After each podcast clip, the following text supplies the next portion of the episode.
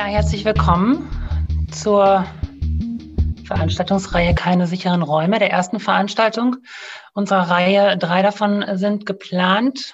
Wir wollen uns heute unter dem Titel Fight Law and Order und wie wehren wir uns gegen ähm, sexistische Gewalt, äh, wollen wir uns ähm, über das Spannungsverhältnis zwischen äh, Praxen der Gegenwehr gegen, gegen sexuelle, sexualisierte Gewalt ähm, und Rechtsstaatlichkeit in diesem Spannungsverhältnis wollen wir heute diskutieren. Ähm, und dafür habe ich ähm, vier, wie ich finde, tolle Gäste heute hier.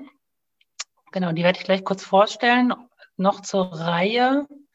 Diese Reihe hat sich ähm, ergeben aus einer Veranstaltung, die es ähm, im vergangenen Sommer im Blank, damals äh, nicht im Stream, sondern tatsächlich ähm, draußen unter, unter entsprechendem Corona-Abstand, Corona-Schutz gegeben hat. Und zwar haben dort Kim Poster und ähm, eine Vertreterin der Gruppe eSpace, der feministischen Gruppe eSpace aus Dresden, miteinander auch schon unter dem Titel Keine sicheren Räume diskutiert. Ähm, die Veranstaltung ist vielfach ähm, eben positiv aufgenommen worden, weswegen wir uns als Team gedacht haben, okay, machen wir auch weiter genau da, wo wir ähm, gestanden haben beim letzten Mal. Daraus ist eben diese Reihe geworden. Die Reihe wird nun organisiert von der Gruppe eSpace aus Dresden, der Redaktion Baby, einem äh, sich in Gründung befindlichen Magazin für queere Nachrichten und Kultur und der feministischen Bibliothek Mona Lisa aus Leipzig. Das Ganze findet statt in Zusammenarbeit mit der Rosa-Luxemburg-Stiftung, Weiterdenken bei der Heinrich-Böll-Stiftung in Sachsen ähm, sowie dem autonomen Kollektiv in Hannover. Da möchte ich einmal meine Gäste vorstellen. Bei uns ist heute Christina Klemm. Sie ist ähm, ähm, Rechtsanwältin, Strafverteidigerin ähm, und vertritt insbesondere, macht insbesondere Nebenklagevertretung ähm, vor Gericht in, in Fällen von, von sexueller, sexualisierter Gewalt, aber auch in Fällen von, von rassistischer Gewalt vertritt sie dort die Betroffenen ähm, von, von diesen Ungerechtigkeitskategorien, ähm, Dimensionen. Ja, herzlich willkommen. Schön, dass du da bist. Weiterhin ist bei uns heute anwesend Julia Rieger. Sie forscht im Bereich der kritischen Kriminologie und hat eine Masterarbeit geschrieben unter dem Titel Doing Justice über die außerstrafrechtliche Konfliktbewältigung in linksautonomen Räumen. Herzlich willkommen auch an dich, Julia Rieger, und schön, dass du da bist. Resi Malzahn ist bei uns. Sie ist Autorin und arbeitet im Bereich des Strafabolitionismus und von Restorative Justice. 2018 ist sie unter anderem, hat sie unter anderem einen Einführungsband zu Strafe und Gefängnis herausgegeben im Schmetterlingsverlag. Herzlich willkommen auch an dich und schön, dass du da bist. Und zuletzt ist bei uns Dunja. Dunja ist Mitglied der Falkengruppe Jena und ist dort tätig im Arbeitskreis zur Kritik sexueller Gewalt und äh, Prävention. Und Dunja beschäftigt sich darüber hinaus äh, mit materialistischer Kritik, mit Antirassismus und mit EU-Kritik. Auch herzlich willkommen an dich und auch schön, dass du da bist. Christina, 2010 hat der Generalbundesanwalt, der ehemalige Generalstaatsanwalt ähm, von Berlin bei Anne Will äh, sich geäußert, der saß bei Anne Will. Ähm, und zwar ging es da damals um, um die Debatte um, um Herrn Kachelmann. Herr Kachelmann ist ähm, wegen Vergewaltigung angezeigt worden.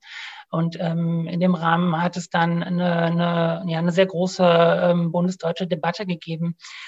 Also besagter Hans-Jürgen Hage, ähm, Generalstaatsanwalt, saß bei Anne Will und sagte, dass wenn seine eigene Tochter eine Vergewaltigung erlitten hätte, würde er seiner eigenen Tochter abraten, in dem Fall zur Polizei zu gehen. Ähm, das hat relativ viel ähm, Medienecho und auch Empörung hervorgerufen, hatte aber eben natürlich die, die Grundlage in den Daten, die wir auch haben, in den Zahlen, die wir haben, die da nämlich eben unter anderem die sind, dass sehr viele, sehr wenige von den Menschen, die Vergewaltigungen anzeigen, am Ende auch eine Verurteilung des Täters vor Gericht ähm, erleben. 2010, seit 2010, es gibt noch andere Probleme, die damit zusammenhängen. Ähm, darüber wirst du sicherlich gleich auch ein bisschen was erzählen. Ähm, seit 2010 ist diese Rate ähm, der Verurteilung vor Gericht von solchen Straftaten auch noch gesunken. Das heißt, äh, in den 90er Jahren hatten wir teilweise Verurteilungsraten von über 20 Prozent. Die letzte Zahl, die ich gefunden habe in der Vorbereitung, äh, von 2016, lag bei ungefähr 7,5 Prozent. Also ein massives Absinken der, der, der Erfolgsaussichten, wenn man so eine Straftat vor Gericht ähm, oder zunächst mal zur Polizei bringt und dann vor Gericht ähm, verhandeln lässt. Ähm, ja, du machst Nebenklagevertretung. Das sind ähm, finstere Aussichten. Was ist, was kannst du, kannst du auf diese finsteren Aussichten was sagen oder entgegnen oder uns erwidern? Wie sieht das in deiner Praxis aus? Ja, vielen Dank erstmal, dass ich hier äh, mitsprechen darf. Ähm, es ist ja jetzt erstmal eigentlich ein bisschen weg von dem eigentlichen Thema, über das wir sprechen, oder es ist vielleicht die Einführung, warum wir über dieses Thema unbedingt sprechen sollten. Ähm, in der Praxis ist es so, wir haben, glaube ich, eine Verurteilungsrate von 6,5, zwischen 6,5 und 7,5 Prozent von den äh, Fällen, die angezeigt werden. Also das ist ja nicht, äh, es gibt noch, wir gehen alle von einer sehr großen Dunkelfeld aus bei sexualisierter Gewalt. Also das ist die Verurteilungsquote dann bei angezeigten Fällen. Ähm, ich habe das natürlich damals auch mitbekommen, äh, diese Äußerung von Herrn Kage, ähm, und werde ganz häufig gefragt, rate ich Mandantinnen zu anzeigen oder nicht. Das ist ein bisschen, ähm, also der Großteil der Personen, die suchen ja erst anwaltlichen Rat, wenn schon längst angezeigt ist. Gar nicht, weil sie das ähm, vielleicht selbst gemacht haben, sondern weil viele andere äh, ja auch angezeigt haben oder sie unmittelbar nach der Tat äh, eben ins Krankenhaus gegangen sind, zur Polizei, was auch immer, und dann es eine Anzeige gibt und erst dann kommen sie. Ähm, wenn ich selbst gefragt, also wenn Mandantinnen zu mir kommen und mich fragen, ob sie Anzeigen erstatten sollen, äh, dann sage ich immer, also ich äh, rate gar nichts. Ja, so ich äh, möchte, ich versuche den Betroffenen die Möglichkeit zu geben, zu entscheiden, was sie wollen und äh, sie möglichst gut aufzuklären darin, was sie erwartet in einem solchen strafrechtlichen Verfahren, was sie erwarten können, erwarten müssen und ob sie das für sich gehen wollen. Ich finde, es gibt viele ähm, äh, gute Gründe auch für Strafverfahren. Es ist ja auch nicht so, dass also niemand verurteilt wird, sondern ähm, äh, es werden ja auch viele verurteilt und ähm, es gibt die guten Gründe, zum Beispiel, also jetzt außerhalb von einer Verurteilung ein Schweigen zu brechen. Ja, ne? also jetzt äh, außerhalb von ähm, linken Räumen äh, bin ich oft sehr, sehr erstaunt, wie hoch auch die Wertschätzung von Gerichten ist, wie wichtig so eine offizielle Anerkennung des, dessen ist, was äh, ihnen widerfahren ist. So, was ähm, wie wichtig äh, das dann letztlich ja auch für alle möglichen Folgeansprüche ist. Also wenn ich staatliche Hilfe ansonsten in Anspruch nehmen will, ein OEG-Anspruch, also auch für Entschädigungsrecht, wenn ich oder Schadensersatz, Schmerzensgeld, all das, äh, dann komme ich relativ schlecht ohne eine Verurteilung hin. Auch zum Beispiel, wenn es gleichzeitig noch eine familienrechtliche Dimension gibt, ja, also das ganze Gewalt im sozialen Nahraum, sexualisierte Gewalt im sozialen Nahraum, wenn ich das nicht anzeige, ist es unglaublich schwer, äh, familienrechtlich da irgendetwas wie einen Umgangsausschluss oder das zu bekommen. Also so, die andere Frage ist ja auch, also es ist möglicherweise ja auch wichtig, dass es in die Statistik eingeht. Auch darüber kann man nachdenken, ob, äh, wenn, wenn man jetzt sagt, also alle zeigen nicht mehr an, ähm, ob das hilfreich wäre oder ob es genau im Gegenteil hilfreich wäre, wenn ganz viele anzeigen würden. Ähm, so, was ich aber als Anwältin tun kann, ist eigentlich nur zu sagen, das und das erwartet sie oder dich und, und entscheide es und entscheide es nicht dahingehend, weil wir ja alle diese Verurteilungsstatistik kennen, äh, entscheide es nicht danach, ob jemand mal verurteilt wird oder nicht. Vielleicht gleich vorab, natürlich haben diese Verfahren sind äußerst schwierig, äußerst schwierig für die betroffenen Frauen. Wenn es aber ähm, eben nicht im sozialen Nahraum diese Taten geschehen. Ähm, also, oder vielleicht nochmal anders. Meine Erfahrung ist, ich bin immer mal wieder ja auch in linken Räumen äh, bei Prozessen dabei gewesen, die außerhalb der, der äh, Strafgerichte, die es versucht haben, außerhalb der Strafgerichte äh, zu regulieren. Und meine Erfahrungen sind äußerst schlechte, muss ich sagen. Ich habe häufig erlebt, dass die Betroffenen letztlich die Räume verlassen haben, dass sie ähm, sich nicht dort aufgehoben fühlen konnten, dass es für sie keine äh, gute Verarbeitung äh, oder ja, Bearbeitung dieser Vorfälle gab und dass sie am Ende diejenigen waren, die sich zurückgezogen haben und, und dann eben ja, völlig alleine dastanden und auch durchaus auch von Linken ja, also wirklich äußerst schwierig behandelt wurden. Also gerade auch in linken Räumen. Ich würde auch sagen, Sexismus in linken Räumen ist ja auch nichts, was denen völlig fremd ist, sondern dass es auch ein riesiges äh, Problem ist und, äh, und dass die Solidarität nicht sofort auf Seiten der Opfer ist, also so oder der Betroffenen, wie auch immer man sie nennen will.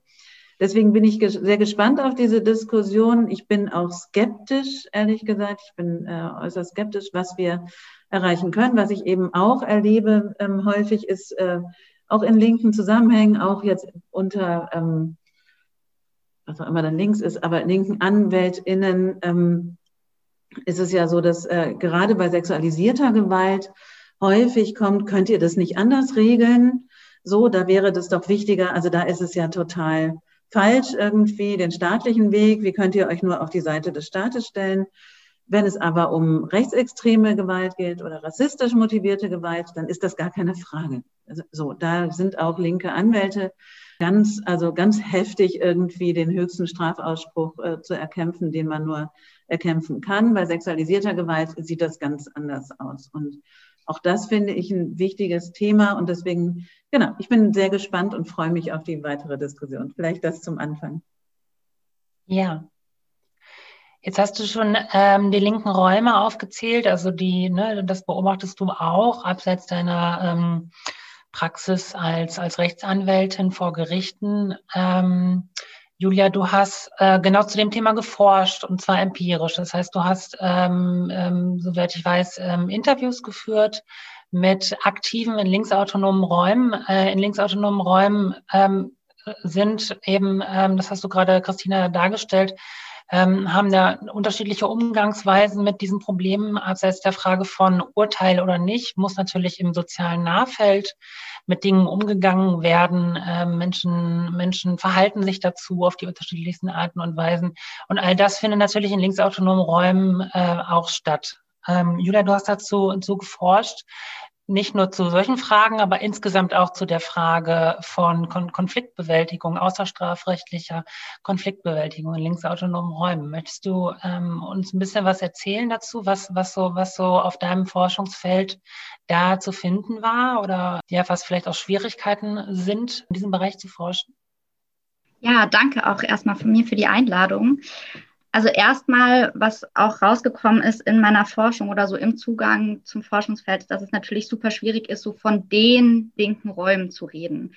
Also auch da innerhalb der linken Räume gibt es eine ganze Bandbreite an unterschiedlichsten Strategien der Bearbeitung. Ja, wo wir vielleicht auch später noch drauf zu sprechen kommen werden. Aber insgesamt fand ich es auf jeden Fall sehr interessant, schon äh, sehen zu können, dass so je stärker das linke politische Selbstverständnis ähm, ausgeprägt ist in einem Raum und damit einhergehend auch ein Stück weit so die Ablehnung von Polizei und Strafrecht teilweise, dass dadurch schon auch so die Bereitschaft, Verantwortung zu übernehmen und auch Kapazitäten und Ressourcen irgendwie einzubringen, um alternative Strategien zu entwickeln, um, um irgendwie selbstbestimmt eben auch mit schwierigen Situationen umgehen zu können, um die bearbeiten zu können, definitiv höher ist. Äh, da wird schon viel investiert in linken Räumen. Es fängt an mit der Entwicklung von alternativen Konzepten, äh, Strategien, ähm, geht dann über die Aneignung von bestimmten Skills und Kompetenzen, die irgendwie als wichtig empfunden werden, um auch handlungsfähig sein zu können in ähm, akuten Krisensituationen, in, in ähm, ja, übergriffigen, gewaltvollen Erlebnissen und dass da dann teilweise auch eine ganz starke, ja, fast schon Professionalisierung oder Institutionalisierung stattfindet. Ja, also dass sich auch wirklich äh, Gruppen bilden, jetzt beispielsweise für einen Veranstaltungsbereich im Rahmen von Awareness oder auch intern irgendwie so Konfliktbearbeitungsgruppen, die dann sozusagen mit diesem Mandat ausgestattet sind, ähm, dann auch eben diese Konflikte bearbeiten zu dürfen und ganz interessant in den Interviews, die ich geführt habe, war, dass wirklich in jedem einzelnen dieser Interviews auch unterschieden wurde zwischen Erlebnissen mit externen Personen und internen Konflikten. Und dass da schon stark deutlich wurde, dass äh, in Erlebnissen mit externen Personen eben doch sehr viel über Ausschluss passiert. Ja, so im Rahmen von internen Konflikten dann doch irgendwie nochmal versucht wird, irgendwie teilweise stärker in eine Bearbeitung reinzugehen. Aber auch da so die Spannbreite so zwischen einem sehr individualisierten Umgang äh, und ich habe das dann in meiner Auswertung so eine, ja, einer Politisierung genannt. Ähm, diese individualisierte Konfliktbearbeitung, die kann teilweise ganz gut funktionieren, habe ich raushören können aus den Interviews, wenn da wirklich pragmatische Lösungen gefunden werden und hingeschaut wird, okay, was brauchen gerade die Konfliktbeteiligten, was brauchen die Betroffenen und sich das auch irgendwo deckt. Äh, gleichzeitig wirkt oder ja, birgt diese Individualisierung auch die Gefahr, dass sich Betroffene eben sehr wenig unterstützt fühlen und eigentlich dieser Konflikt eben auch nicht nochmal strukturell betrachtet wird oder dass da nicht nochmal ein bisschen stärker eben auch in eine Aushandlung gegangen wird, wie man darauf jetzt reagieren kann insgesamt. Gleichzeitig haben diese oder diese Politisierung von Konflikten, die sich so ein Stück weit dadurch auszeichnet, dass dann ja, sich UnterstützerInnengruppen finden, sozusagen auf beiden Seiten, wenn man das so nennen will, der Konfliktbeteiligten. Und dass da so eine ganz, ganz starke Dynamik passiert, die auch teilweise so eine Sogwirkung entwickelt. Ja, also dass es auch gar nicht mehr möglich ist für irgendjemanden, da auch sozusagen sich nicht zu positionieren, dass Menschen, die sich nicht positionieren, dann auch direkt so eine Zuschreibung bekommen als TäterInnen-Schützer oder irgendwie, dass ihnen abgesprochen wird, feministisch zu sein, wie auch immer, und da dann eben sehr viel auch moralisierend agiert wird.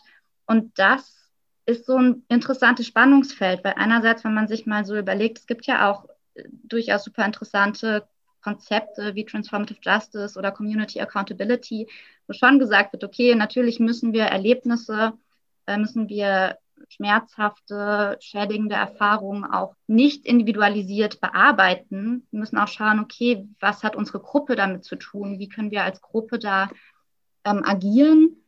Äh, gleichzeitig in diesen politisierten Konflikten habe ich den Eindruck, dass da sehr, sehr viel dennoch ja individuell an diesem einen Konflikt mit diesen konkreten Konfliktbeteiligten abgearbeitet wird. Und dadurch so eine ganz starke Dynamik, die sich entwickelt, eigentlich so diese akute, dieser akute Konflikt, diese akute schwierige Situation, dieses übergriffige oder gewaltvolle Verhalten eigentlich nicht gut bearbeitet werden kann und dann wiederum auch Betroffene eigentlich sehr frustriert sind oder sich alleingelassen fühlen. Du hattest vorhin äh, die Awareness-Gruppen auch angesprochen. Wir haben ähm, ein kleiner Hinweis in unserer Reihe, werden wir uns auch mal nochmal um die Frage von Sinn und Unsinn solcher Awareness-Gruppen in in einer einzelnen Podiumdiskussion auch nochmal ähm, uns damit beschäftigen. Genau, zu, den, zu diesen Dynamiken, die du gerade ansprachst. Eine Grundlage dieser, dieser Reihe ist ja ähm, eine, eine Debattenreihe in der Zeitung, in der Wochenzeitung Jungle World, die sich auch um solche Fragen gedreht hat. Ähm, im, Im Frühsommer, meine ich, war das. Da hast du, Resi Malzahn, ähm, hast auch teilgenommen an dieser, an dieser Debatte. Du hast dort eben deine sehr, sehr großen Bauchschmerzen artikuliert, die du hast mit dem, was du in der Praxis beobachtet hast in der vergangenen, äh, in der vergangenen Zeit. Warst dann aber überrascht, dann eben, ne, dass das in dieser Reihe äh, dann doch so viel Aussprache, sinnvolle Aussprache möglich war. Genau, ich habe dich da ganz äh, glücklich wahrgenommen, dass, äh, dass, da, dass es da vorangeht. Ähm, hoffen alle, dass es weiter auch vorangeht. Magst du noch mal, magst du mal gerade erzählen, was so, was so deiner Beobachtung nach die Probleme sind oder was sind denn die Bauchschmerzen, die du an dem so stark ähm, hast, was du, ähm, was du beobachten konntest? Ne, du bist ja auch Teil von solchen Räumen. Ja, hallo, danke. Äh, danke für die Einladung auch von meiner Seite. Bin ein bisschen krank, deswegen hoffe ich, dass ich mich gut konzentrieren kann. Das möchte ich nur vor, vorweg sagen, wenn ich vielleicht so ein bisschen äh, stottere, dann liegt es vielleicht daran, dass ich jetzt ähm, auch gerade ein bisschen abbaue, weil es Abend ist. Ähm, ja, meine Bauchschmerzen, also wo soll ich anfangen? Ähm, es geht irgendwie damit, damit los, dass manche Vorgänge, ähm, äh, obwohl ich eine große Kritikerin der Strafjustiz bin, äh, Strafabolitionistin bin, ähm, dann in der Justiz doch fortschrittlicher laufen, dass, wie zum Beispiel, dass man den Leuten sagt, was sie getan haben Das heißt jetzt nicht, dass man ihnen äh, detailgetreu irgendwie wie vor Gericht irgendwie erzählen äh, muss, äh, von ihnen verlangt, dass sie erzählen, irgendwie ähm, war jetzt die, die, die Flasche so gehalten oder so gehalten oder ähm, äh, hat er die Hand dahin getan oder so, sondern einfach nur vielleicht so wenigstens die Rahmen den, also den Leuten die Möglichkeit geben, dass wir überhaupt wissen, worüber wir sprechen. Da gibt es so eine merkwürdige Mode, die ich überhaupt nicht verstehe. Also sich da völlig in Schweigen zu hüllen und den Leuten zu sagen, nee, also du hast diesen Vorwurf und kannst dir mal selber ausdenken, was du möglicherweise getan haben könntest. Und dann fliegen die Leute überall raus. Ich habe zwei Freunde, denen das so geht. Und dann gibt es dieses, was, äh, was Julia auch gerade schon angesprochen hat, dieses, äh, diese, diese Feldbildung. Also da muss man sich solidarisieren, sich für eine Seite entscheiden. Und wenn man sich für die falsche Seite entscheidet, dann wird man gleich noch mit irgendwie ange, äh, angegangen. Und ich finde, also das überhaupt gar nicht in irgendeiner Weise äh, konstruktiv oder für irgendeine Lösung sinnvoll. Also die Frage ist so ein bisschen, was wollen wir eigentlich? Und was ich will, ist in eine andere Gesellschaft kommen, wo wir mit den Sachen anders umgehen. Und da gehört dazu, dass ich äh, die Strafjustiz kritisiere, dass ich die Art und Weise, wie, wie äh, der Staat mit Dingen umgeht, äh, ähm, ablehne. Ähm, und da muss ich mich fragen, wie kann es denn anders gehen? Und da fehlt halt in der äh, Linken einfach ähm, jedes Fundament. Und das ist, vielleicht ändert sich gerade was, weil einfach aufgrund der Vorkommnisse seit Monis Rache und dem Ganzen, was dann danach äh, auch noch rausgekommen ist, irgendwie war ja einiges an, an, ähm, an sexualisierte Gewaltskandalen ähm, irgendwie jetzt letztes Jahr äh, unterwegs, sage ich mal. Und ähm, ich habe so den Eindruck, dass die Leute jetzt nochmal mit einer anderen Ernsthaftigkeit nach einer anderen Lösung suchen. Und ich meine, diese Veranstaltungsreihe gehört vielleicht auch da dazu. Ähm, mein Problem ist sozusagen, was wir gerade, was wir normalerweise machen, was, was Julia auch so beschrieben hat, ist sozusagen entweder einfach das, was der Staat macht, kopieren. Also irgendwie so unbewusst, eigentlich völlig un, eine unbewusste Praxis, eine völlig unbewusste, ein völlig unbewusster Umgang damit. Also entweder man macht so ungefähr das Gleiche, ähm, oder man spiegelt es, also macht so, mm, man dreht es quasi um und sagt, okay, das, was der Staat macht, ist doof, wir machen jetzt das Gegenteil. Aber auch das ist in gewisser Hinsicht fehlt eine wirklich vertiefte Auseinandersetzung damit, was Strafe ist, was Strafjustiz ist, was Konflikte, wie, wo Konflikte herkommen, wie man mit so Sachen um, umgeht, wie das auch, also es ist auch völlig geschichtsarm. Also auch die ganze abolitionistische Tradition der Linken ist überhaupt nicht im Bewusstsein der Leute. Es gibt wie so ein Blackout und deswegen so viele Tappen im Dunkeln, was irgendwie den Umgang mit äh, ähm, diesen Problematiken ähm, äh, angeht. Und, ähm, und dann gibt es eine große Gefahr, die ich jetzt gerade sehe, das ist, ähm, und ähm, die sich jetzt auch schon so ein bisschen manifestiert hat, irgendwie mit unter anderem in diesen Awareness-Gruppen. Es, es wird dann nach Methoden gesucht, nach irgendwelchen Tools quasi. Aber alles, was ich über Konfliktbearbeitung weiß, das ist nichts, was man einfach sich wie so eine Art Methodenbaukasten irgendwie drauf schafft, indem man drei Seminare besucht und dann hat man irgendwie jetzt da so irgendwelche hm, Verfahren sich angeeignet und man lässt den Rest, wie er ist. So, das funktioniert nicht. Also, sondern was wir brauchen, ist wirklich eine andere Auffassung davon, wie wir eigentlich miteinander umgehen wollen, wer wir füreinander sind. Dazu würde gehören zum Beispiel, dass niemand ersetzbar und verzichtbar ist.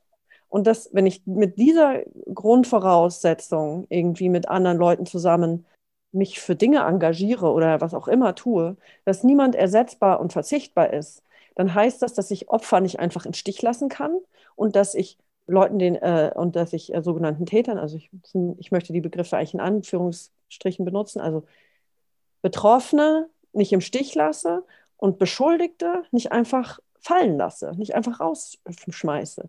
Das heißt nicht, dass ich jetzt irgendwie äh, diese Leute verpflichte, miteinander auszukommen, äh, obwohl sie sich, obwohl Schlimmes zwischen ihnen vorgefallen ist, sondern das heißt erstmal, dass wenn ich mit, mit dieser Grundannahme losgehe, dass ich gezwungen bin, mir ganz andere Lösungen auszudenken, mit einer ganz anderen Ernsthaftigkeit. Und die sehe ich gerade noch nicht so richtig. Also dieses, dass das so einsinkt, dass es wirklich darum geht, mit einem anderen Bewusstsein an die Sachen ranzugehen. Und das heißt auch ein anderes Verhältnis miteinander zu haben, mit einer anderen Ernsthaftigkeit. Ähm, das, sehe ich gerade noch nicht so richtig. Wobei ich es mir wünsche und sehr hoffe, dass wir irgendwie vielleicht jetzt endlich mal losgehen auf diesem Weg.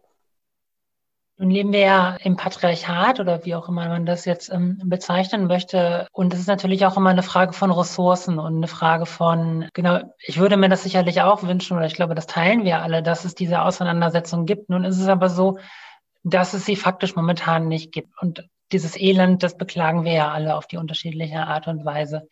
Dunja, du hast, genau, du arbeitest bei den Falken in Jena in einem Arbeitskreis mit, der sich genau mit solchen Fragen auch, auch beschäftigt. Und ich weiß, dass du die Sachen ein bisschen anders siehst. Und ich nehme mal an, es geht ja auch nicht nur um deine Position hier, sondern auch um das, was äh, in deiner Organisation diskutiert wird. Magst du aus deiner Perspektive ähm, und aus deiner Arbeit zu diesem Thema ein bisschen was erzählen? Ja, das kann ich gern machen. Ja, wir haben uns auch mit den Konzepten Transformative Justice, Community Accountability und ähm, Restorative Justice auseinandergesetzt, als wir uns damit beschäftigt haben, welche Präventionsstrukturen sinnvoll sind, wie man damit umgehen kann, wenn sexuelle Übergriffe bekannt werden. Ja, um jetzt direkt also schon mal vorwegzugreifen, weil ich ganz gut an Rezi anschließen kann und auch an die Differenzen, die sich da vermutlich auftun werden, zum einen stellt sich mir die Frage anders, ähm, wo, wohin wir eigentlich wollen. Auch ich möchte in eine andere Gesellschaft. Ähm, nichtsdestotrotz denke ich, dass wir mit sexuell, also mein primäres Ziel in der Konfrontation mit sexueller Gewalt ist, Typen das zu verunmöglichen, Frauen Schaden zuzufügen. Und das als primäre Bedingung auch unserer Arbeit. Und das heißt dann auch, die eigenen Grenzen zu setzen der eigenen Arbeit, was auch bedeutet, dass wir, also du hast es eben angesprochen, Rezi, dass du meintest, dass niemand entbehrlich ist. Und da komme ich auch auf das Problem zu sprechen, auf welches Problem reagieren eigentlich diese Konzepte und neben denen, die jetzt auch schon von äh, Christina genannt worden sind, die sich in strafrechtlichen Prozessen zeigen, stellt sich mir das Problem anders dar, auch in der linken Szene, ich erlebe es eher als informelle Strukturen, die keine klaren Ansprechpartnerinnen institutionalisiert haben, an die man sich wenden kann, wenn sexuelle Gewalt aufgetreten ist. Das wäre damit das erste Problem. Dann kommt noch hinzu, dass, dass ich auch eher befürchte, dass sich so etwas wie ein Spaltungsvorwurf an die Betroffenen richtet, die, wenn dann gesagt wird, nein, niemand ist entbehrlich, XY hat äh, essentiell wichtige Arbeit für die Szene geleistet, wir können jetzt nicht auf die Person verzichten. Genau, und ich stelle mich mir auch die Frage, ob wir dann nochmal vielleicht differenzieren müssen, was wir dann unter Grenzüberschreitung oder warum du auch von Täter in Anführungszeichen sprechen möchtest, weil mir dann auch wirklich unklar ist, also dann bedürfte es wahrscheinlich auch einer Differenzierung. Sprechen wir von einer Vergewaltigung? Sprechen wir von einem sexuellen Übergriff? Also wovon ist die Rede und welche Methoden, Tools greifen dann da?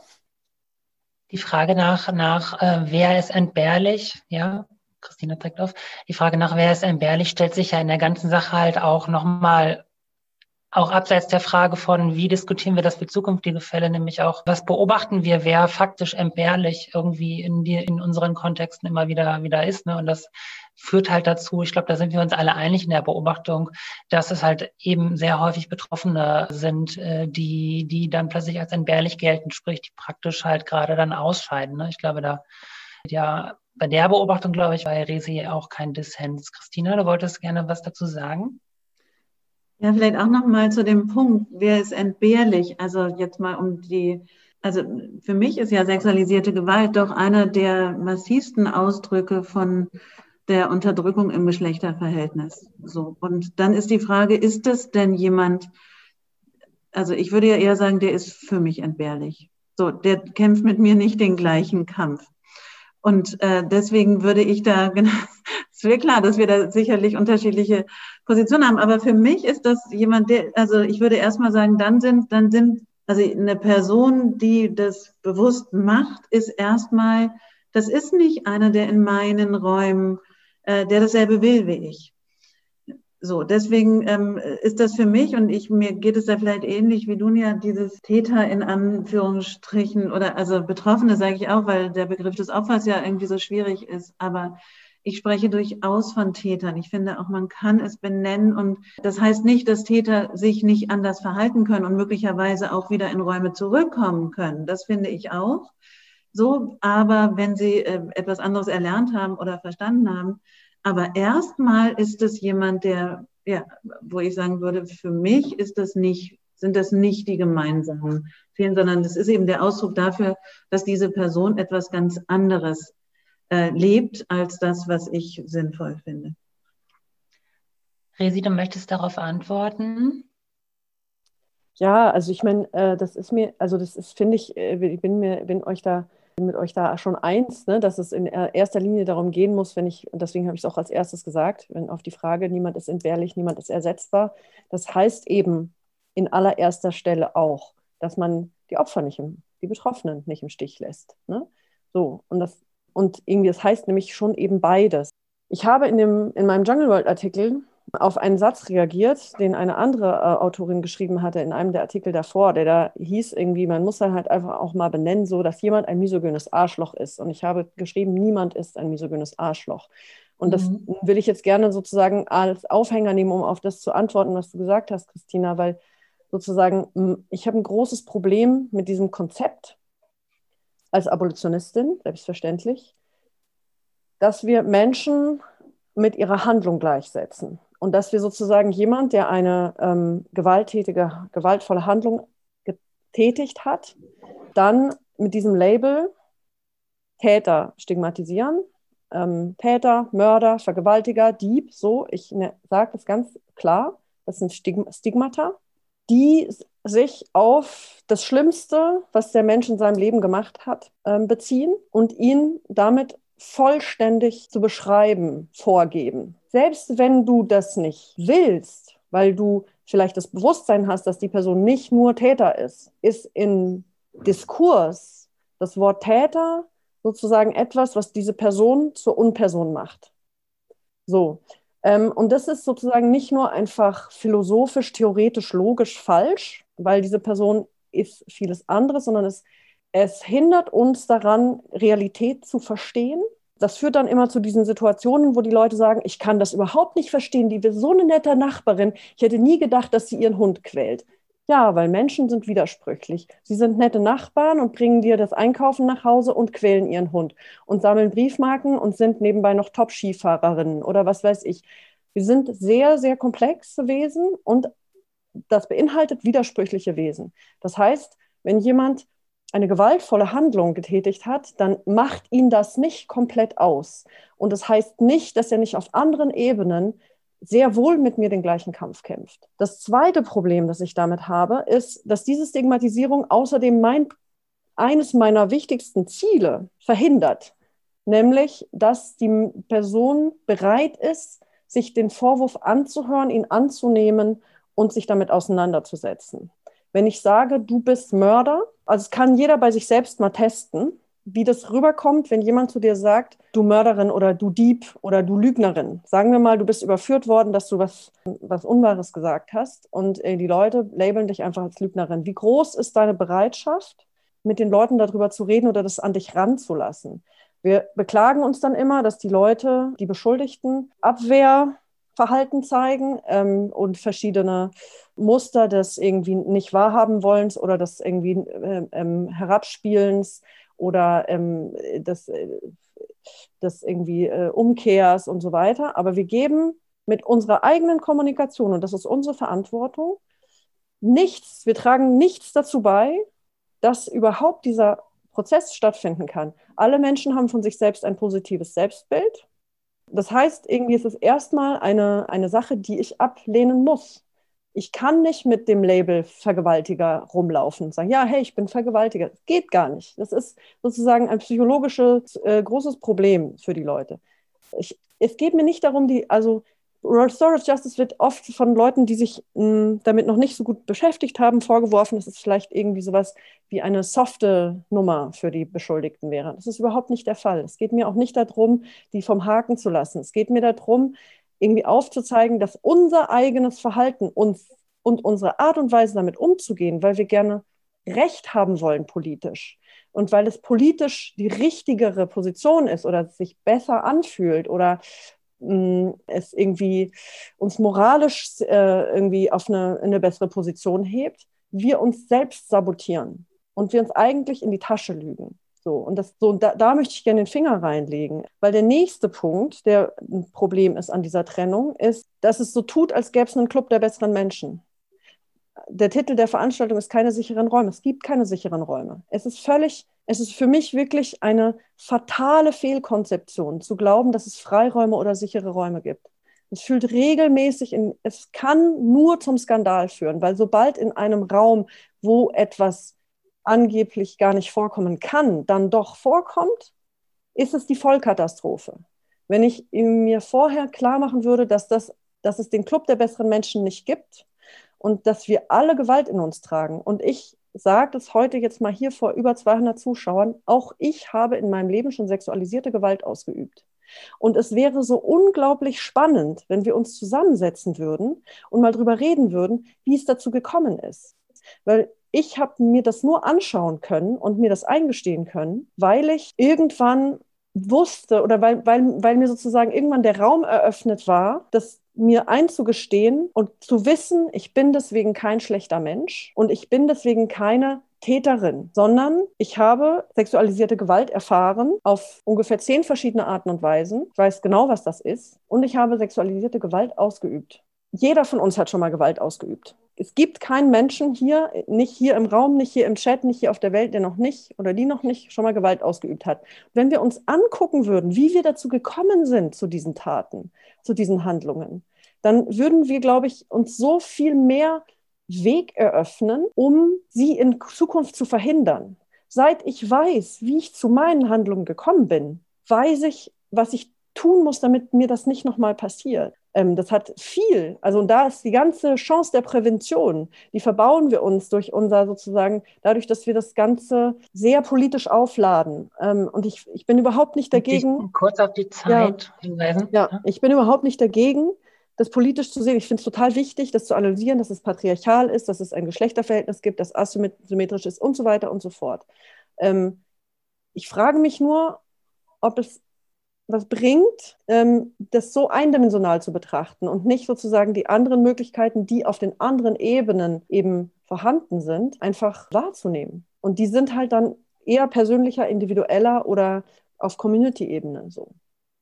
Gut, Julia wollte hm, darauf antworten. Genau, ich würde gerne, ähm, ich habe dich jetzt reden lassen. Ich bin auch äh, dankbar für deine Offenherzigkeit in dem, was du uns gerade gesagt hast. Ähm, würde trotzdem gerne darauf hinweisen, dass wir eine beschränkte Zeit haben und ähm, genau, würde mir wünschen, dass ein bisschen kürzer geredet würde.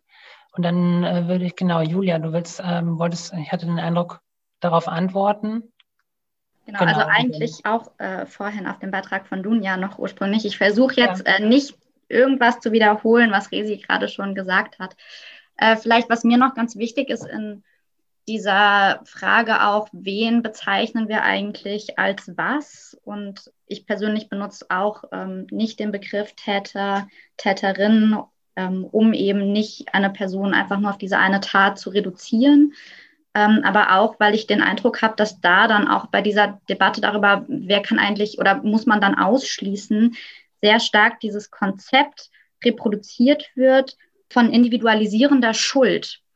Und so, also da geht so ein bisschen dieses Verständnis damit einher, okay, es gibt so diese paar faulen Äpfel in der Gesellschaft sozusagen, ja, das wird dann teilweise pathologisiert, das wird kriminalisiert. Und ich denke, es ist einfach sehr, sehr wichtig, da hinzuschauen, dass das kein Problem einzelner TäterInnen ist, äh, sondern dass natürlich bestimmte Verhaltensweisen einfach aus Strukturen in der Gesellschaft entstehen und man da irgendwie, denke ich, gerade in, in linken Räumen, in denen es doch so einen emanzipatorischen Anspruch gibt, hinschauen sollte, wie kann man dazu beitragen, auch eine Verhaltensveränderung zu unterstützen. Auch die Frage so ein bisschen ist, naja, dann, dann schließt man bestimmte Personen aus und dann. Also damit ist die Problematik ja irgendwie auch noch nicht gelöst. Und ähm, ich möchte es auch gerne nochmal unterstützen, was Risi vorhin in ihrem Beitrag gesagt hat, in dem ersten Beitrag, als sie meinte, sie wünscht sich eine wirklich ernsthafte Auseinandersetzung. Ich habe den Eindruck, oder ich, ich komme jetzt ja ursprünglich so aus dem Bereich der kritischen Kriminologie, das heißt, ich habe den Eindruck häufig in linken Räumen, unabhängig davon, wie gut es jetzt läuft, aber es gibt so sehr stark irgendwie schon diese Problematisierung davon, wie es für Betroffene im hegemonialen Strafsystem läuft und dass das nicht cool ist und dass wir dafür alternative Konzepte brauchen. Ich war total überrascht, ähm, als ich die Interviews geführt habe, den Eindruck zu haben, dass so diese Polizeikritik oder die Ablehnung vom Strafrechtssystem irgendwie nicht so richtig eingebettet ist in, eine grundsätzliches, in ein grundsätzliches Verständnis davon, dass Strafrecht auch einfach ein Instrument der Herrschaftsausübung ist und in eine grundsätzliche Ablehnung von Bestrafung. Und ich glaube, da ist es einfach wahnsinnig wichtig, sich im Vornherein wirklich ernsthaft damit auseinanderzusetzen, dass wir erstens, wie Resi das auch schon gesagt hat, alle Gewalt ausüben können, dass wir auch alle betroffen ähm, sein können von Gewalt und dass es da super wichtig ist, sich im Vornherein ernsthaft mit auseinanderzusetzen, welche, welche Konzepte, welche Ideen des herrschenden Umgangs wollen wir denn nicht reproduzieren. Ich hatte da eine total für mich prägende, interessante Interviewsituation, in der hat äh, einer meiner Interviewpartner von einer sehr, sehr gewaltvollen Situation erzählt und dann aber auch erzählt, dass sie sich schon im Vornherein mit den Konzepten Transformative Justice, Community Accountability auseinandergesetzt haben und dann wirklich, das war ein langer Prozess, aber dann ähm, in so ein, in einen Prozess eingestiegen sind. Und ich fand es so interessant, weil er hat dann diesen Satz gesagt, äh, ja, nicht weil ich Bock hatte, so richtig auf Versöhnung, aber weil ich das Prinzip richtig finde. Und das fand ich total interessant, wenn man da merkt, okay, wir brauchen diese Auseinandersetzung und dieses Hinterfragen von bestimmten erlernten Mechanismen auch vor der eigentlichen Krisensituation. Weil sobald man dann wirklich mal selbst in einem Konflikt ist, dann ist es super emotionsgeladen und dann kommt da ganz viel hoch, was irgendwo auch nachvollziehbar und berechtigt ist. Aber dann nochmal auf diese Reflexionsfolien zurückgreifen zu können, würde uns meiner Meinung nach wirklich weiterbringen. So, Dunja, du musstest jetzt relativ lange warten und ich habe äh, das Gefühl, du möchtest auch sehr gerne antworten. Christina hatte sich auch gemeldet, aber ich kann auch gerne ähm, direkt anschließen. Ja, also, machen wir das doch so, ja? Ja, Genau, dann würde ich auch gerne auf den Begriff der gewaltausübenden Person, der ja häufig als Ersatz für den Täterbegriff äh, benutzt wird, oder auch nochmal eure Kritik am Täterbegriff, weil es die Person auf die Tat reduziert. Das finde ich in gewissen Kontexten auch angemessen, zum Beispiel wenn gerade äh, darüber gesprochen wird, es ist sexuelle Gewalt passiert, wie gehen wir damit um, finde ich es völlig angemessen, auch von der Person als Täter zu sprechen. Und auch nochmal zur Frage Täterin, Täter. Also man kann ja auch festhalten, dass 99 Prozent der Sexualstraftäter männlich sind. Das finde ich auch nochmal wichtig, gerade bei der These von, wir sind alle Täter und Täterinnen. Und da komme ich auch zu dem Gewaltbegriff, der mir dann doch etwas nivellierend erscheint. Also zu sagen, dass wir alle Gewalt internalisiert haben und auch Gewalt ausüben, das mag sein, aber dann bräuchte es auch noch mal eine scharfe Abgrenzung dessen. Also ich finde es enorm wichtig, daraus dann keine Verharmlosung von sexuellen Übergriffen, Vergewaltigungen zu machen, weil es ist ein enormer Unterschied, was genau vorgefallen ist. Und mir scheint das eher eine Eingemeindung und eben Nivellierung dessen, was sich Typen auch rausgenommen haben und Tatsächlich läuft das ja auch darauf hinaus, dass dann äh, gefordert wird, keine Sanktionen äh, zu machen, da wir ja alle eine Gemeinschaft der Schuldigen darstellen und eben kein Club der besseren Menschen. Und es geht ja auch gar nicht um einen Club der besseren Menschen, sondern es geht, und da finde ich, kann man den Selbstanspruch und auch nochmal ernst nehmen, auch von linker Szene. Das ist ja auch das Gute daran, dass man sich auf antisexistisches Verhalten geeinigt hat. Und wenn Leute dagegen verstoßen, finde ich es auch durchaus berechtigt, Ausschlüsse zu fordern. Tatsächlich funktioniert ja auch, funktionieren ähm, Vereinbarungen dahingehend, dass man die dann auch ähm, ja, durchsetzt. Als Konsequenz und nicht als Strafe. Genau, als Konsequenz. Vielleicht gebe ich auch noch mal kurz ab und mache den anderen Punkt dann danach noch mal. Ja, danke. Genau, Christina, du wolltest auch dazu reden kriege mein Mikro nicht an. Doch, jetzt ist es an. Jetzt. Ähm, also ich habe verschiedene Anmerkungen. Das eine ist, ich mache jetzt hier mal kurz die ähm, Verteidigerin des Strafrechts. Ähm, das Strafrecht kennt keine Täter. Ja, so.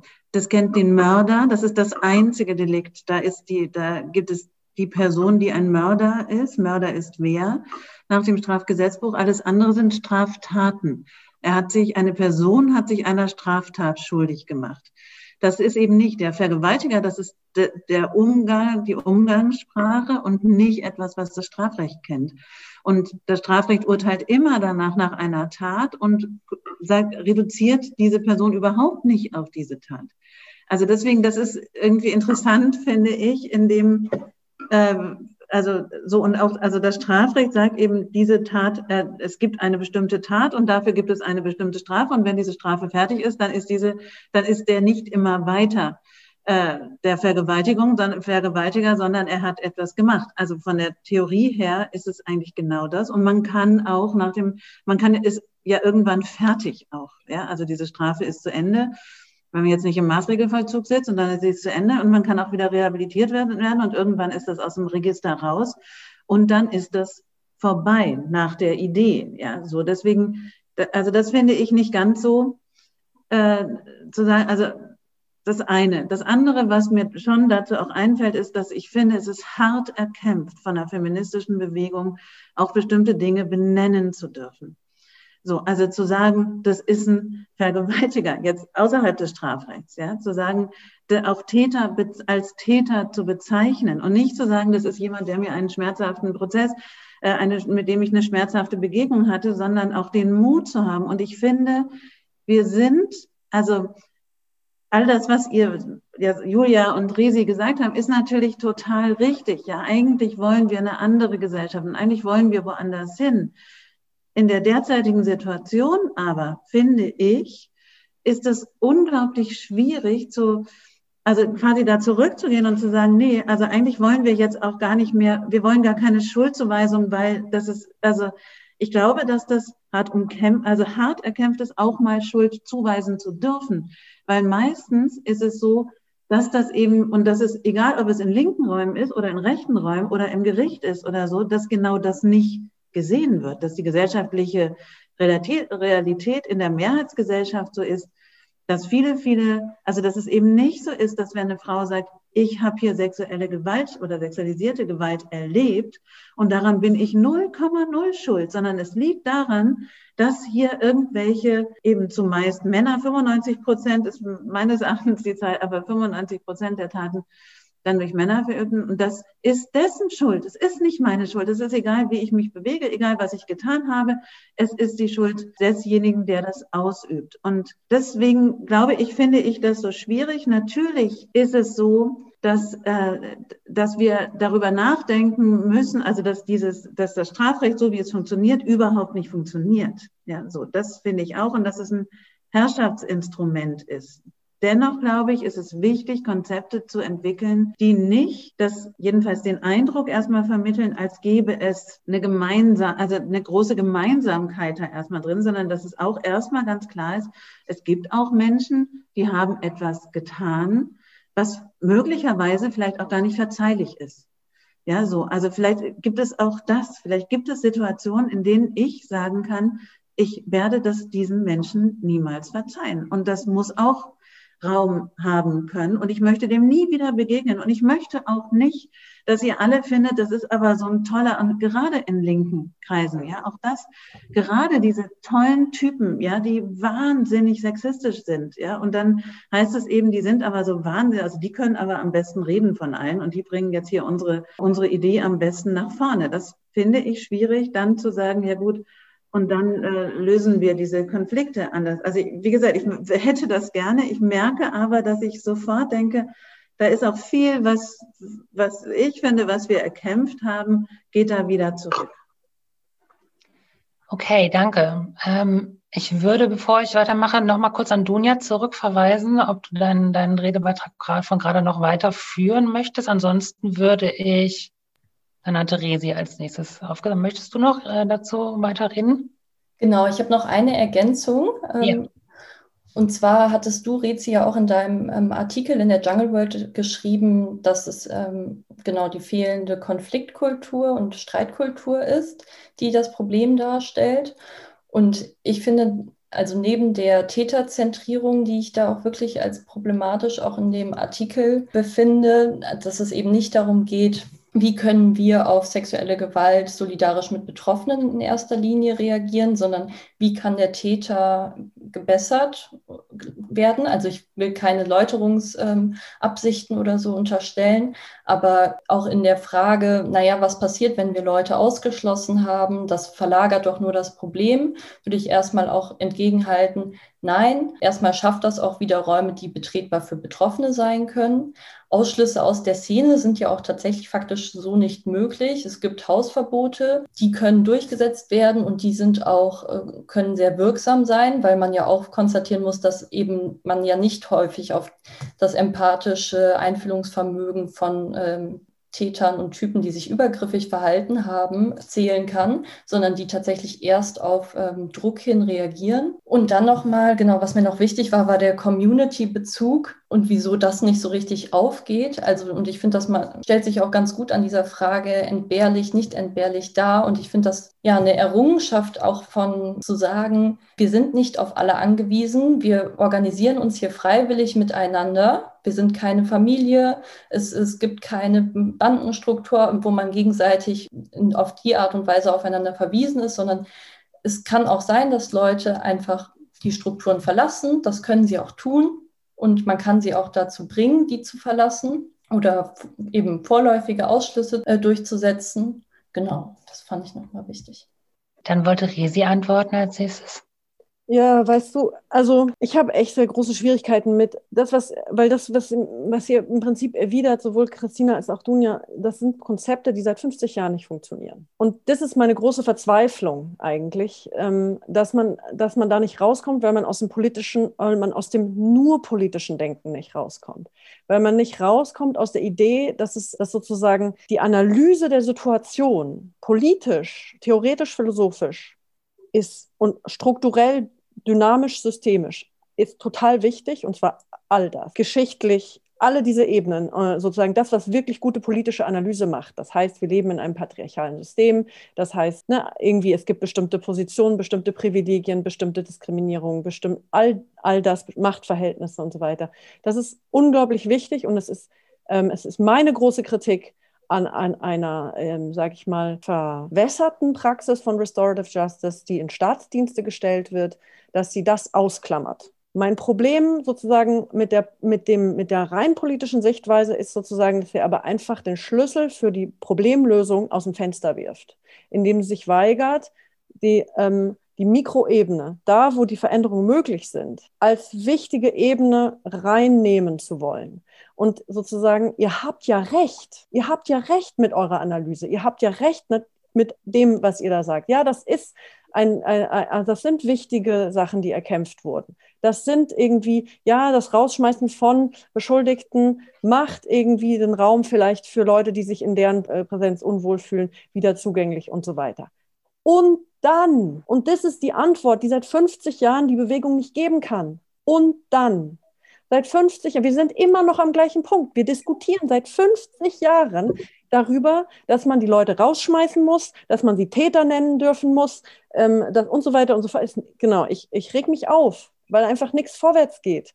Weil, und warum geht nichts vorwärts? Sozusagen, es gibt eine, eine nette, eine nette sozusagen Lehrspruch in der Mediation. Wenn du eine Mediation machst und es funktioniert nicht, nicht mehr vom Gleichen machen probier was anderes. Und irgendwie, und das ist das, was mir total fehlt, sozusagen auch in der Jungle World Debatte und auch hier wieder und immer und immer und immer wieder werden die immer gleichen Konzepte immer wieder aufgekocht. Und es wird immer wieder betont, dass es wichtig wäre, die jetzt endlich durchzusetzen oder darauf zu pochen, dass die aber wichtig, und sie haben noch keine äh, sexualisierte Gewalttat verhindert. Es kommt regelmäßig jede Woche zu einem neuen Skandal. So, und ich möchte gerne, dass diese Situation sich ändert. Ich finde das unerträglich. Ich möchte nicht, dass das so bleibt.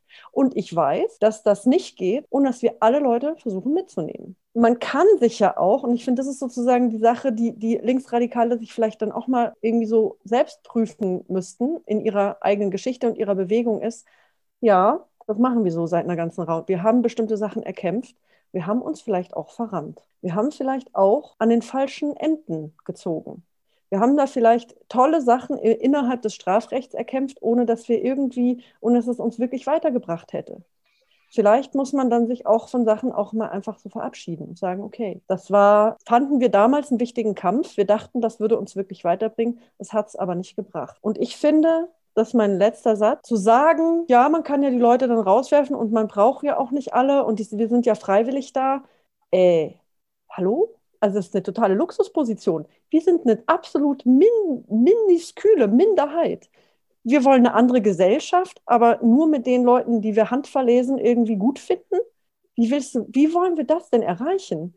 Also so in, wir sind nicht in der Luxusposition, dass wir uns irgendwie raussuchen können, wen wir gerade nett finden, wen wir dabei haben können. Mir ist der Kampf um eine andere Gesellschaft so ernst, dass mir klar ist, dass ich den mit Leuten führen muss, die mir möglicherweise nicht unbedingt passen. Und ich, und das ja, finde ich auch so eine ja, problematische linksradikale Position. Eine kurze Zwischeninformation. Wir werden ja jetzt noch ähm, gute 20 Minuten weiter diskutieren und dann wird es die Möglichkeit geben, ähm, und das könnt ihr, wenn ihr äh, die Zuschauenden ähm, wenn das jetzt schon besteht, der Bedarf, Fragen zu stellen äh, an die Diskussionsteilnehmenden, dann gibt es zwei Möglichkeiten. Und zwar einmal die Frage in den YouTube-Chat stellen. Auf YouTube wird ja diese Veranstaltung gerade gestreamt. Wenn das nicht möglich ist, weil ihr zum Beispiel keinen Google-Mail-Account habt oder keinen Google-Account habt, ähm, kein YouTube-Account, dann gibt es auch die Möglichkeit, eine Frage per E-Mail zu schicken. Und zwar an die Adresse KSR für keine sicheren Räume at babysine.de, also B-E-B-I-Z-I-N-E.de. Genau, nach der Pause, die wir nachher machen, werden wir da weiter diskutieren mit euren Fragen. Ich meine gesehen zu haben, dass Julia als nächstes drauf wäre, bin mir aber tatsächlich nicht ganz sicher, aber du dann, glaube ich, nein, du, super. Dann Christina. Genau, ich will kurz was dazu äh, erwidern. Also ich finde es wirklich kein Luxusproblem zu sagen, ich möchte nichts mit, also ich möchte nicht gemeinsam mit Menschen, die sexualisi sexualisierte Gewalt ausüben, zusammenkämpfen. Das finde, das finde ich wird wirklich auch den Betroffenen nicht gerecht, das so zu sagen. Das andere ist, ja, ich gebe dir recht, wir machen, wir machen es offenbar nicht richtig. So, das würde ich auch sagen. Ähm, der Versuch, in linken Räumen etwas anders zu machen außerhalb des Strafrechts ist aber auch nicht der allerneueste. So, also das anders zu machen, sondern ich finde auch das, was da bisher geschehen ist, ist auch, ähm, also ist auch irgendwie nicht der richtige Weg. Und ähm, ich finde, es muss ja auch, also ich, ich würde mir eigentlich wünschen, auch in dieser Diskussion, ja, darum eher darum zu ringen, gibt es denn wirklich Konzepte, mit denen wir mitgehen können, etwas zu überlegen was anders ist. Und für mich kann es eben zum Beispiel auch heißen, bestimmte Personen aufgrund bestimmter Taten, würde ich sagen, auszuschließen, was, was ja im Moment in den linken Räumen meistens dann dazu führt, dass das Problem nicht mehr bearbeitet wird. Ja, so. Und ich finde, man kann durchaus fordern zu sagen, wir möchten jetzt, ich möchte, dass diese Person ausgeschlossen wird, aber ich will, dass wir über das Problem der sexualisierten Gewalt in unseren Räumen weiter sprechen, dass wir uns damit auseinandersetzen müssen und jeder und jede Einzelne und dass wir dass das ja immer noch ein Problem ist. Sexualisierte Gewalt wird nur von Feministinnen angegangen. Es gibt ganz wenig Männer, also oder Cis-Männer sowieso, die sich überhaupt damit auseinandersetzen. Und solange das nicht so ist, finde ich, also das ist etwas, was ich in den linken Räumen fehlend finde. Und wenn ich in, das haben wir ja in dieser Vorbesprechung kurz, Julia, besprochen, dass deine Untersuchungen, da ginge es ja dann letztlich auch nicht um sexualisierte Gewalt, so, weil darüber nämlich auch in den linken Räumen ja niemand spricht, ja, so. Und das fände ich total wichtig zu sagen, wenn es einen solchen Vorfall gibt, dann kann es durchaus und aus meiner Sicht im Moment richtigerweise die Forderung geben, den Täter auszuschließen. Ob dann andere mit dem weiterarbeiten, das wäre natürlich hilfreich. Ja, das fände ich auch total hilfreich, wenn sich dann jemand findet, der sagt, okay, ich bearbeite das mit dem immer weiter. Ja, da ist ja die Frage, gibt es überhaupt genügend Personen, die tatsächlich diese Energie aufwenden wollen und dann weiterarbeiten wollen mit der Person. Wenn das so ist, gut. Aber in den anderen Räumen, in denen die dann möglicherweise eben geschützter sind und auch einen Raum für Betroffene geben, da muss unbedingt über sexualisierte Gewalt gesprochen werden und sich damit auseinandergesetzt werden. Und das fände ich ein sehr wichtiges Konzept, zu sagen, also das fehlt ja immer noch. Also das fehlt einfach in der Gänze und äh, genau, das wollte ich sagen dazu. Gut, dann würde ich ähm, Julia dran nehmen und danach spricht ja, ja. Das war jetzt eigentlich total die gute Überleitung. Und zwar nach unserer Vorbesprechung habe ich mich nämlich nochmal hingesetzt und nochmal mein ganzes Material durchforstet, weil das stimmt, der Fokus meiner Untersuchung lag jetzt nicht ausschließlich auf ähm, Fälle von sexualisierter Übergriffigkeit, sexualisierter Gewalt.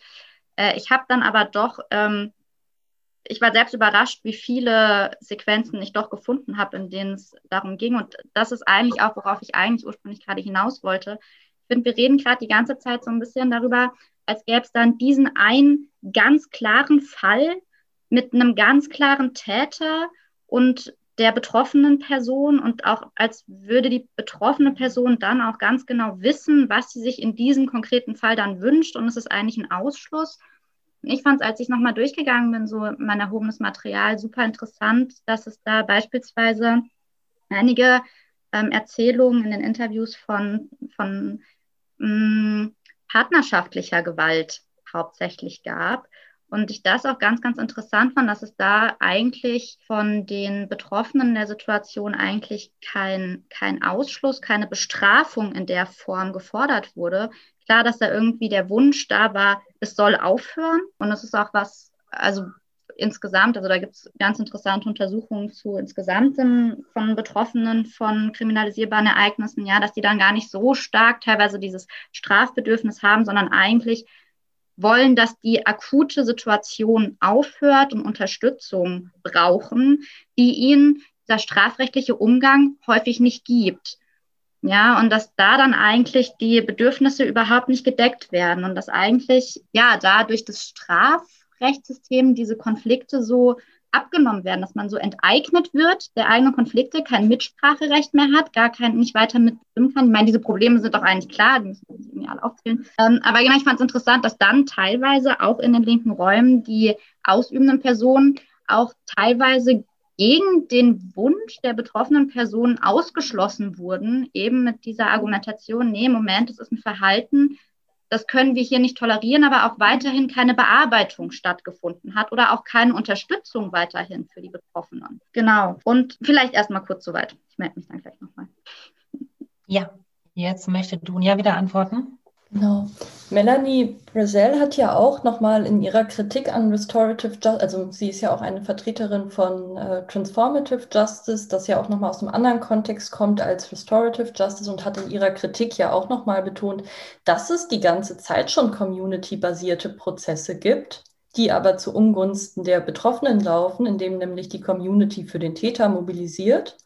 Und bei der Frage, was läuft denn seit 50 Jahren und ähm, was, was ist durchgesetzt, würde ich auch immer noch sagen, die Bagatellisierung, Nichtbearbeitung und das Aussitzen von sexueller Gewalt in der Linken ist das dominierende Problem und nicht die horrenden Ausschlüsse, die dazu geführt haben, dass, äh, dass man nicht mehr irgendwie, also kein Täter, also ein Opfernarrativ da von Tätern nochmal dominant zu machen. Das zum einen dann, und weshalb ich ja auch von sexueller Gewalt spreche, und da stehe ich vor derselben ohnmächtigen Situation wie du, Rezi, und das macht mich auch wütend, ähm, dass es immer wieder zu sexueller Gewalt kommt, trotz all den Bemühungen, die man dagegen ähm, fährt. Und das hat eben mit männlicher Sexualität zu tun. Und eben genau dieses Problem werden wir eben, und das war nochmal mein Punkt, wir werden es nicht durch eine andere Konfliktkultur beseitigt bekommen, sondern männliche Sexualität ist auch begründet in patriarchalen Strukturen und männlicher Sozialisation. Und dahingehend finde ich es auch sinnvoll, sich anzugucken, was gibt es denn für bestehende Präventionsstrukturen, was lässt sich in linke Räume übernehmen. Und es gibt ja auch Ideen, wie beispielsweise eben feste AnsprechpartnerInnen, die im Rotationsprinzip wechseln, an die man, bei denen klar ist, an die kann man sich wenden, Parteilichkeit als äh, Prinzip zu etablieren und eben auch durchaus zu Konsequenzen zu greifen, sodass auch für Typen klar ist, sexuelle Gewalt wird hier missbilligt und ich sollte mir das hier nicht rausnehmen. Genau, und mein letzter Punkt wäre auch nochmal zu sagen, naja, man könnte es ja auch, ähm, Kim Post hatte das auch mal in einem Text geschrieben, zur Voraussetzung, also im Anschluss auch an Forderungen von Feministinnen in den 80ern, zu sagen, man macht es zur Voraussetzung gemeinsamer Organisierung, dass es eine Beschäftigung mit sexueller Gewalt gab, womit man auch männliche Genossen unter Druck setzt ähm, und sagt, das, ist, das sind die Mindestanforderungen und darunter machen wir das auch nicht. Und das auch nochmal zu dem Punkt, naja, die Szene soll oder die Organisierung soll ja nicht so groß wie möglich als Selbstzweck sein, sondern ich möchte mich ja auch mit Leuten auf Basis freier Assoziation organisieren, die meine Ziele teilen. Und dann möchte ich nicht auf einmal mich in einer Schicksalsgemeinschaft befinden, in denen ich mit Tätern ähm, arbeiten muss, weil ich auch tatsächlich der Ansicht bin, das können, die können sich ja auch ihre professionelle Hilfe selber suchen. Also ich finde, es ist auch ein falscher und infantilisierender Zugang dazu, ähm, ich brauche keine pädagogische Betreuung für die, sondern ich nehme ja auch meine männlichen Genossen in der Hinsicht ernst und sage, ja, wenn jemand übergriffig geworden ist, es gibt ja auch professionelle Täterberatungsstellen, das, das können die schon. Da muss ich sie nicht mit an die Hand nehmen. Dann hatte Julia. Also ich glaube, dass Resi sich so direkt dazu gemeldet hat, deshalb ähm, ich meine Meldung vielleicht nochmal hinten anstellen. Ja, gerne. Dann äh, kannst du antworten. Ähm, ja, danke für den Hinweis auf die Prävention. Also das finde ich nämlich auch einen total wichtigen Punkt. Ich glaube, dass wir da ganz viel erreichen könnten und ganz wenig machen tatsächlich. Ähm, Mito Sanyal hat das auch immer wieder betont und macht genau sowas auch in ihren Workshops. Ich, ähm, mir ist erst hinterher eingefallen, dass sie eigentlich eine wunderbare Ergänzung auf unserem Podium wäre. Ähm, weil die meiste sexualisierte Gewalt, also ich, ich finde es schwierig, wie wir darüber reden, weil es so im Raum steht, als, ne, als sozusagen, als würde es sozusagen diese eine Tat geben, die irgendwie so dann auch noch das Schrecklichste vom Schrecklichen ist und so. Ähm, Mito spricht von einem Spektrum, das anfängt bei eben unbe ungewünschter Berührung bei angezogenen, unter angezogenen Menschen und eben bis zu einer Serienvergewaltigung gehen kann. Und in diesem Spektrum passiert das aller, allermeiste am unteren Ende. Das ist irgendwie quasi ja mittlerweile eigentlich so äh, äh, ähm, in Forschungsmainstream so.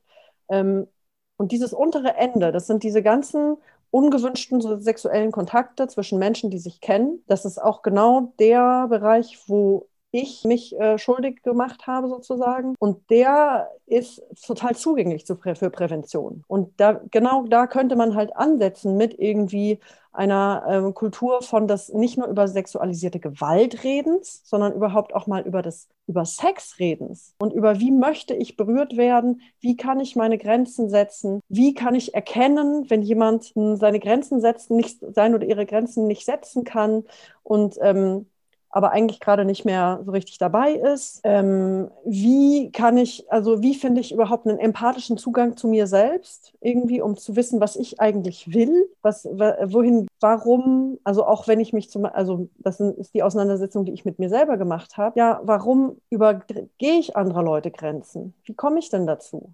Ähm, die meisten Leute gehen ja nicht raus und überfallen irgendwen im Park, sondern die meisten Leute irgendwie ähm, gehen im Eifer des Gefechts zu weit oder nehmen sich, was sie, was vor ihnen ist, in, aus was weiß ich für Antrieben, weil sie gelernt haben, dass sie das können, aus ihrer Machtposition heraus oder was auch immer. Ich glaube, dass wir da total viel erreichen könnten. Ich bin nicht mehr im Camp, wir müssen Druck auf Leute ausleben, ausüben. Ich meine Erfahrung mit Konflikten, mit politischen Auseinandersetzungen und allem, was da drum und dran ist und gesellschaftlicher Veränderung ist irgendwie das Druck ist angemessen unter ganz bestimmten Bedingungen, um danach äh, wieder zu was anderem zurückzukommen. Druck ist in der meisten Zeit, mal wenn es um direkte Menschen gegen menschliche Gegenüber geht und nicht Atomkonzerne oder so, etwas, was den anderen eher davon abbringt, mir zuhören zu wollen, davon abbringt, auf meine Bedürfnisse und Wünsche eingehen zu wollen.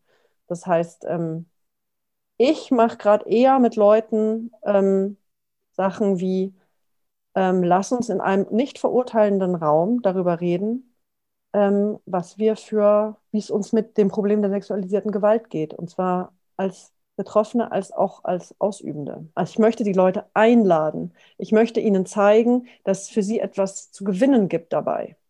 Das Problem ist doch, dass wir sozusagen als, als Betroffene oder als Opfer oder als, als diskriminierte Personen haben, ist, dass wir wollen, dass die, die uns diskriminieren oder uns unterdrücken, sich ändern. Und dann drehen wir am Rad, weil sie es nicht tun. Aber wisst ihr was? Die können sich auf den Kopf stellen. Wir können uns auf den Kopf stellen. Wenn die sich nicht ändern wollen, ändern die sich nicht. Die müssen sich nämlich gar nicht ändern. Die haben überhaupt null Grund dafür. Also ist mein Ding, mir zu denken, okay, hm, kann ich ihnen vielleicht zeigen, dass es was zu gewinnen gibt. Weil ich will ja, dass, ich will ja, dass sie sich ändern. Und scheinbar kann ich sie nicht erreichen, indem ich ihnen sage, wie scheiße sie sind und sie unter Druck setze. Also probiere ich mal eine andere Strategie. It's all I'm saying. Ich glaube, nun hatte Dunja ja durchaus eine Interpretation äh, für die Frage, warum äh, solche Leute das, das dann machen, ne? mit dem Verweis auf die männliche Sexualität. Das als kleine Deswegen die Prävention, genau. Genau, da bin ich auch ganz bei dir. Glaube ich, sind wir auch alle. Ich habe als nächstes Julia auf der Liste. Ist es ein, ist es ein Rückzug oder habe ich es schon wieder falsch ähm, aufgeschrieben? Ich nehme es ähm, auf mich, meine Kappe. Christina.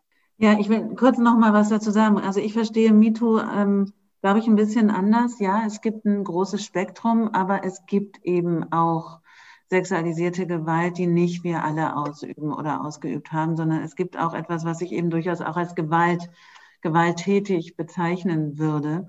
Und, ähm, und ich weiß nicht so richtig, ob ich dich jetzt so verstehen soll, dass es eher, also ich glaube, es gibt eben auch Unterschiede. Ja, so ich glaube, wir müssen alle darüber nachdenken, wie gehen wir miteinander um und wie versuchen wir nicht gewalttätig miteinander umzugehen, sei es äh, sexualisiert oder nicht. Ich, ich verwende ja den Begriff sexualisierte Gewalt, weil ich davon ausgehe, es geht nicht um die Sexualität, sondern es geht um einen ganz besonderen, durch sexuelle Handlung ausgeübte Unterdrückungsform. So, deswegen äh, würde ich von sexualisierter Gewalt, die aber recht wenig mit Sex zu tun hat, ehrlich gesagt. Also auch bei den gewalttätigen Dingen, über die ich verhandle, da geht es meistens um Unterdrückung und wen, also durch Sex, äh, sexuelle Handlungen und die massivste Herabwürdigung, die man dem Gegenüber eben geben kann. Genau, das nur zu dem Begriff. Ähm, und ich finde, wenn wir sagen, wir reden eigentlich, aber das hatten wir ja im Vorgespräch schon mal auch äh, kurz besprochen, wenn wir darüber reden, über allgemeine Umgehensweisen miteinander und dass wir das verändern müssen und dass wir darüber sprechen und das auch durchaus auch in linken Räumen, da bin ich total, also das finde ich total richtig. Aber in dem Moment, finde ich, in dem es äh, eine solche ähm, Schwelle vielleicht auch überschritten hat, in dem es eben, und das kann man vergleichen, wenn man das an strafrechtlichen Kategorien vergleicht, wenn es dahin geht, dann finde ich, ähm, also dann, das klingt für mich tatsächlich etwas bagatellisierend. Also wie du, wie du das aussprichst. Also ich merke das, dass ich selbst denke, um, also das ist mir zu, äh, zu wenig ernsthaft auch in der Auseinandersetzung dessen, was das auch mit den Personen, die betroffen sind, macht. So, also die, die, also was, was das für die Personen bedeutet, welche massiven Folgen die auch daraus haben, was eben nicht heißt, also wirklich überhaupt nicht das Strafrecht richtet, also wird es alles schon richtig machen. Aber diese Form, die du da, also, oder vielleicht habe ich es auch noch nicht verstanden, Resi, was du meinst, was man dann machen sollte, weil ich finde, es klingt jedenfalls für mich erstmal relativ bagatellisierend. Ich habe jetzt Dunja auf der Liste stehen und ich würde angesichts der Zeit vorschlagen, dass die verbliebenen drei, jetzt also nach dir, Christina, jetzt ähm, nochmal einmal die Möglichkeit haben zu sprechen und wir dann die Zeit soweit durch haben, dass wir gleich in die Pause gehen. Aber jetzt erstmal Dunja. Genau, ich wollte auch nochmal auf Rezi eingehen, die ja auch äh, nochmal festgehalten hat, dass es ihr nicht um Druck geht, den sie gerne ausüben oder den du gerne ausüben möchtest, weil dir das als äh, keine konstruktive Lösung erscheint. Und ich finde, dass man da dann schnell bei so einer müßigen Diskussion, welches Menschenbild man jetzt hat, äh, was ja auch mit bei diesen Grundsätzen von Transformative Justice und Restorative Justice häufig verhandelt wird, ja, der Mensch ist ähm, Veränderungs, äh, also kann sich verändern, was sich ja auch in dem Fokus auf äh, Verhaltensänderungen zeigt. Ich finde auch wirklich, das will ich nochmal betonen, dass es ein sehr individualistischer Zugang einfach auch zu dem Thema ist. Wenn man sich nämlich anguckt, also nochmal Mensch als Ensemble gesellschaftlicher Verhältnisse begreift, dann müsste man ja auch anerkennen, dass es sich eben auch um ein konfliktuöses Verhältnis handelt, nämlich das Geschlechterverhältnis. Und dass es da durchaus meiner Meinung nach darum gehen muss, äh, Druck auszuüben und zu sagen, sexuelle Gewalt, die sich gegen Frauen richtet, da hilft keine Mediation und da hilft also nicht im primären Sinne, sondern was helfen kann, ist eben eine breite gesellschaftliche Sanktionierung und dass man es den Typen so schwer wie möglich macht, diese Gewalt auszuüben. Und da man, können wir uns gerne auch noch mal über andere Präventionsmaßnahmen, zum Beispiel auch ähm, institutionalisiertes Sprechen oder eben, wie ich gesagt habe, also über sexuelle Gewalt oder wie ich es schon angesprochen habe, das zur Voraussetzung gemeinsamer Organisierung zu machen. Das fände ich wären Sachen, über die man diskutieren kann, aber komplett von dem Faktor Druck wegzugehen, scheint mir dem Thema auch nicht angemessen und verkennt eben den konfliktuösen Charakter dessen. Ja, Julia einmal. Also ich würde da, glaube ich, gerne nochmal hm, darauf eingehen, was so Möglichkeiten sind, vielleicht ähm, für einen alternativen Umgang auch, weil ich glaube, das eine, das wurde jetzt schon mehrfach gesagt, was super wichtig ist, ist einfach präventive Arbeit auch zu leisten. Einerseits auf einer wirklich gesamtgesellschaftlichen Ebene. Ne? Das sind ja so diese vier Ebenen von Community Accountability, dann eben auch wirklich innerhalb der Gruppe, in der man aktiv ist, ganz genau hinzuschauen. Und ich glaube, es geht in der transformativen Arbeit mit Menschen, die gewaltvolles, übergriffiges Verhalten ausüben, in keinster Weise darum zu bagatellisieren, sondern einer der Grundprinzipien dieser Arbeit ist ja auch, dass die betroffenen Perspektive auch nicht verloren wird. Ja? Also dass auch die Personen, die mit der ausübenden Person dann weiter in Kontakt bleiben und versuchen da irgendwie die Person zu unterstützen, ihr Verhalten zu verändern. Jetzt nicht in was reinrutschen, dass sie sagen, okay, das ist ja alles gar nicht so schlimm und voll verständlich und wie auch immer, das irgendwie klein zu reden, sondern dass da eine betroffene Perspektive schon irgendwie wichtig ist, ohne aber Person so, so anzugreifen, dass da überhaupt keine weitere Arbeit mehr möglich ist mit der Person. Und dass man schon irgendwie auch so schauen muss, also häufig ist ja auch wirklich ein starkes Bedürfnis von Betroffenen, was sie formulieren, so dieses, ich möchte nicht, dass das nochmal einer anderen Person passiert. So, ich möchte, dass das aufhört.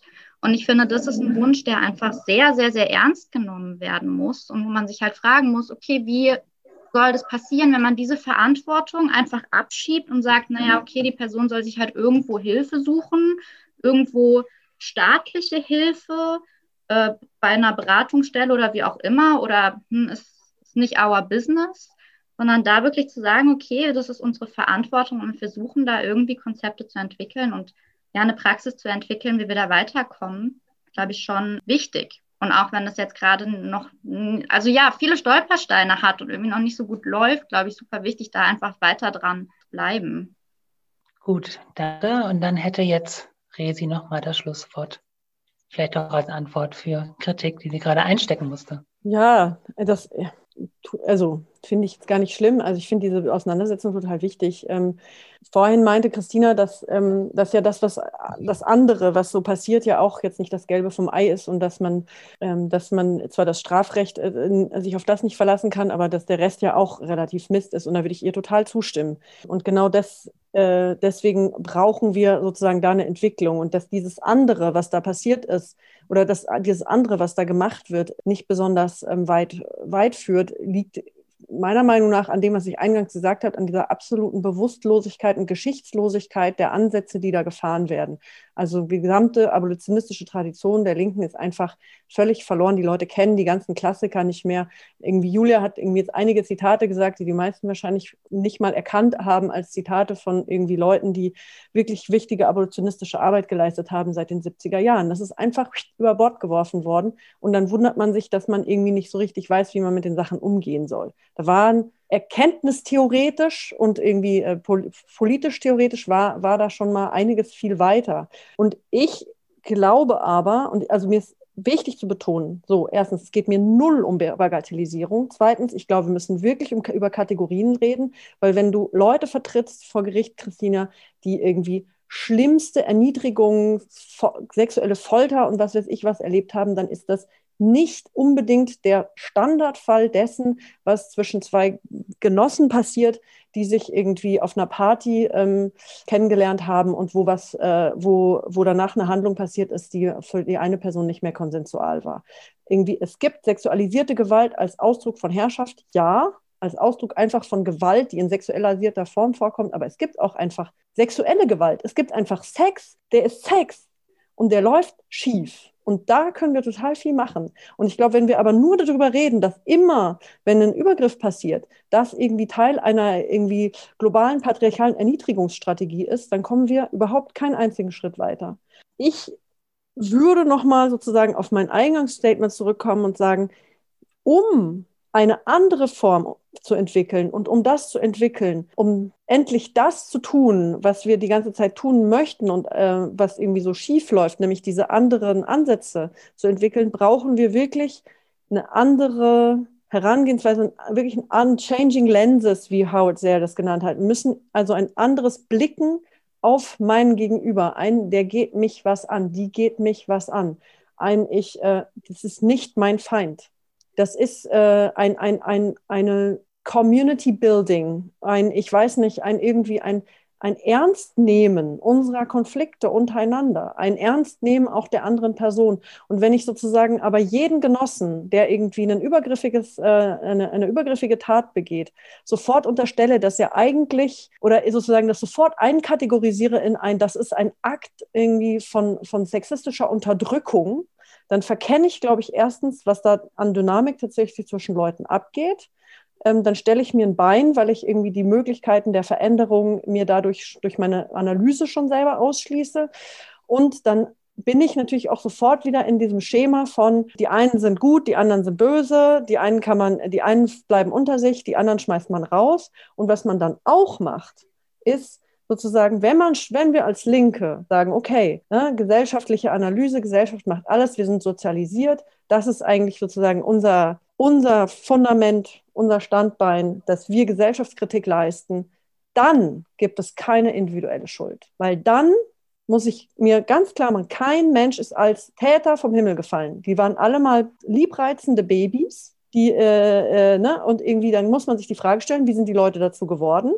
Und wo ist die kollektive Verantwortung? Und wo wird über kollektive Verantwortung geredet? In kleinen Kontexten, in Community-Kontexten, in, in Kontexten von Räumen, wo sexistische Witze vielleicht durchgehen und so weiter, aber auch im Sinne von, von Gesellschaft. Die Gesellschaft handelt in jeder Tat mit. Die Gesellschaft ist in jeder, in jeder schädlichen Handlung mitverantwortlich. Und das schmeißen wir dann einfach mal so über, über, über Bord. Das finde ich als Linke echt unredlich. Dankeschön. Ich glaube, ich sehe. Ähm, Acht Millionen Fragen und ganz viel Widerspruch. Ja, Widerspruch und Unzufriedenheit ähm, irgendwie auf allen Seiten. Wir werden gleich ähm, Gelegenheit haben, da noch weiter dran zu arbeiten. Genau, es bleibt nach wie vor frustrierend. Ähm, das ist äh, wohl leider so, das ist klar. Ja, vielen Dank und dann bis gleich.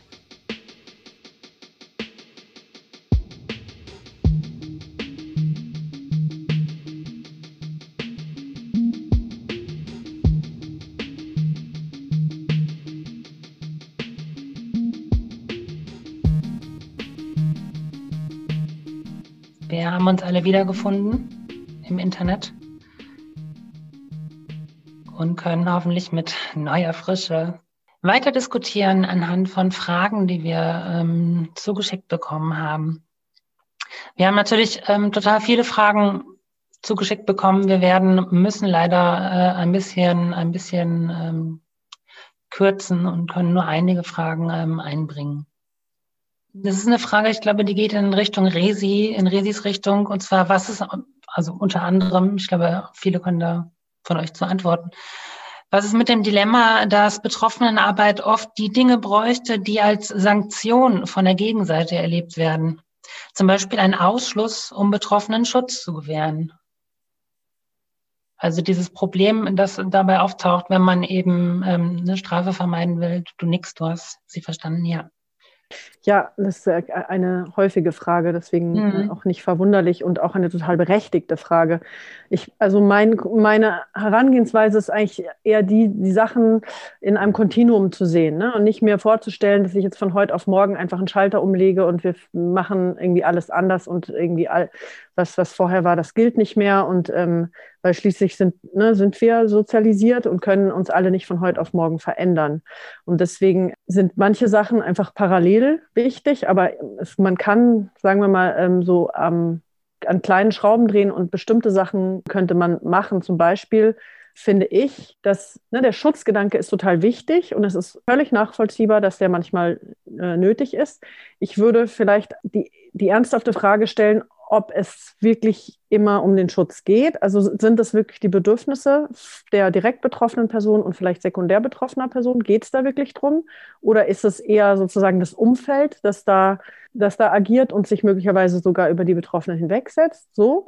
Und dann ist Schutz herzustellen, absolut. Und dann fehlt mir aber oft sozusagen, also das, was eigentlich, was die Strafjustiz zumindest der Theorie nach, in der Praxis ja dann meistens überhaupt nicht, aber zumindest der Theorie nach, ihrem Anspruch nach liefert, nämlich äh, die Resozialisierung. Es gibt überhaupt keine Resozialisierungskonzepte. Also die Leute werden ausgeschlossen zum Schutz und dann endet die Auseinandersetzung. Und eigentlich müsste sie da erst anfangen. Also da äh, sind wirklich alle äh, in der Pflicht, sich, äh, sich Gedanken zu machen, wie könnte wie könnten Leuten mit, also in welchem Kontakt bleibt man mit denjenigen? Wie kann man denen gegebenenfalls wieder Begegnungen, wieder äh, irgendeine Form von, von Resozialisierungsplan mit denen machen oder so?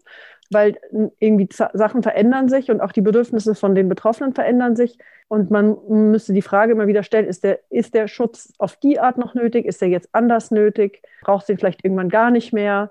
Be ver, ver, bewegt sich da äh, was auf allen Seiten, kann man diese Bewegung begleiten, unterstützen. Es geht nicht darum, dass die Leute sich versöhnen, sich äh, verzeihen oder so, sondern einfach ist irgendwann vielleicht auch eine Art von, von, äh, von Weitergehen irgendwie, äh, irgendwie möglich. Ähm, deswegen schließt sich das nicht aus, sondern ich würde eher versuchen, die Sachen sozusagen ineinandergreifend zu denken. Mhm. Und dabei in, mit so einer Idee von, man stellt vielleicht Sachen, die man so äh, immer jetzt so als erste Reaktion hat, weil man sonst, weil einem sonst nichts Besseres einfällt, in einen äh, nach und nach in einem Prozess weiter nach hinten im Sinne von einem Last Resort, wenn nichts anderes möglich ist.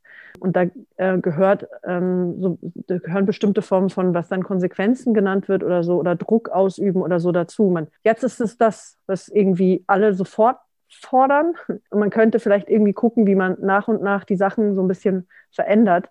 Und aber Dinge, wie zum Beispiel eben Schutzkonzepte oder irgendwie ne, einfach mal Grenzen zu setzen, wenn nichts anderes geht, auf jeden Fall im, Hinter, in, im Hintergrund behalten als Möglichkeit, als Last Resort, weil ich möchte nochmal betonen, weil ich den Eindruck hatte, dass das möglicherweise nicht äh, so rübergekommen ist, der Schutz, das Wohlergehen, das, die Bedürfnisse und Interessen von betroffenen Leuten sind für mich absolut zentral da geht's, da gibt, gibt es geht nicht darum, über die hinwegzugehen oder denen irgendwas aufzudrängen oder so, oder die vielleicht irgendwelchen blöden Situationen auszuliefern oder nicht zu schützen. Darum geht es überhaupt nicht. Du sagst, dass ähm, in deiner Beobachtung nach sozusagen alle sofort auf den Ausschluss drängen. Ich habe den Eindruck, dass ähm, du ja eine andere Beobachtung macht. Christina zeigt auch auf. Möchte jemand von euch ähm, da, darauf was äh, antworten? Christina hat aufgezeigt. Und also nur kurz, meine Erfahrung ist ehrlich gesagt in den linken Räumen äh, das Umgekehrte, dass es eher um, dass meistens die, also faktisch die Betroffenen ausgeschlossen werden. Und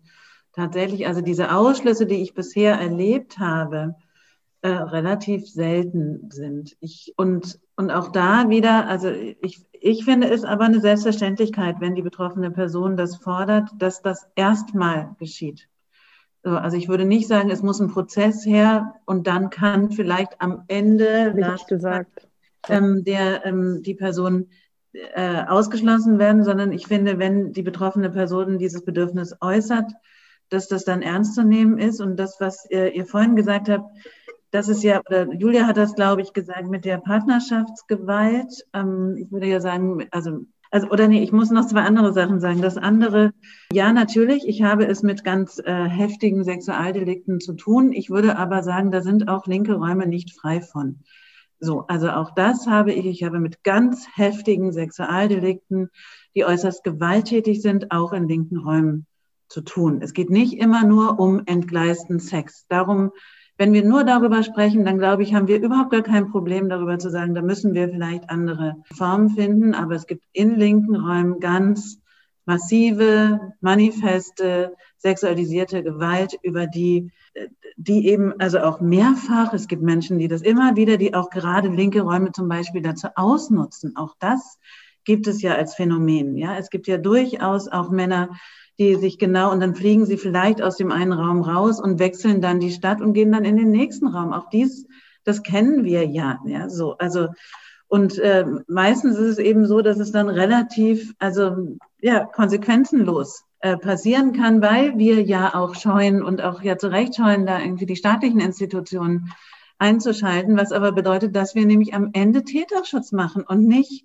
und eben das nicht verhindern, dass das wieder geschieht und dann vielleicht außerhalb unserer kleinen Community eben in der nächsten Community. Das äh, kennen wir aus, also ja, kommt ja immer mal wieder auch vor und finde ich, ist etwas zum Beispiel, was, was ich auf der anderen Seite echt ein riesiges Problem finde. Ja, ein ganz riesiges Problem, damit umzugehen, wenn wir irgendwie in unseren Räumen äh, Menschen begegnen, die sexualisierte Gewalt ausüben und quasi mit unseren Methoden, die einfach gehen lassen und sie dann irgendwie auch in den nächsten Räumen das wieder machen lassen. Das finde ich, das finde ich auch für mich persönlich ziemlich unverzeihlich, ehrlich gesagt, wenn das, wenn das so ist. Und ähm, da hätte ich sehr gerne andere, andere Möglichkeiten und andere, also auch zum Beispiel das dann auch zu erzählen, ja, das auch zu erzählen und auch in anderen Räumen, ja, dann nicht. Und das ist ja, ich meine, wer, wer spricht dann jemanden, den ich irgendwie, von dem ich weiß, der ist in Berlin aus Räumen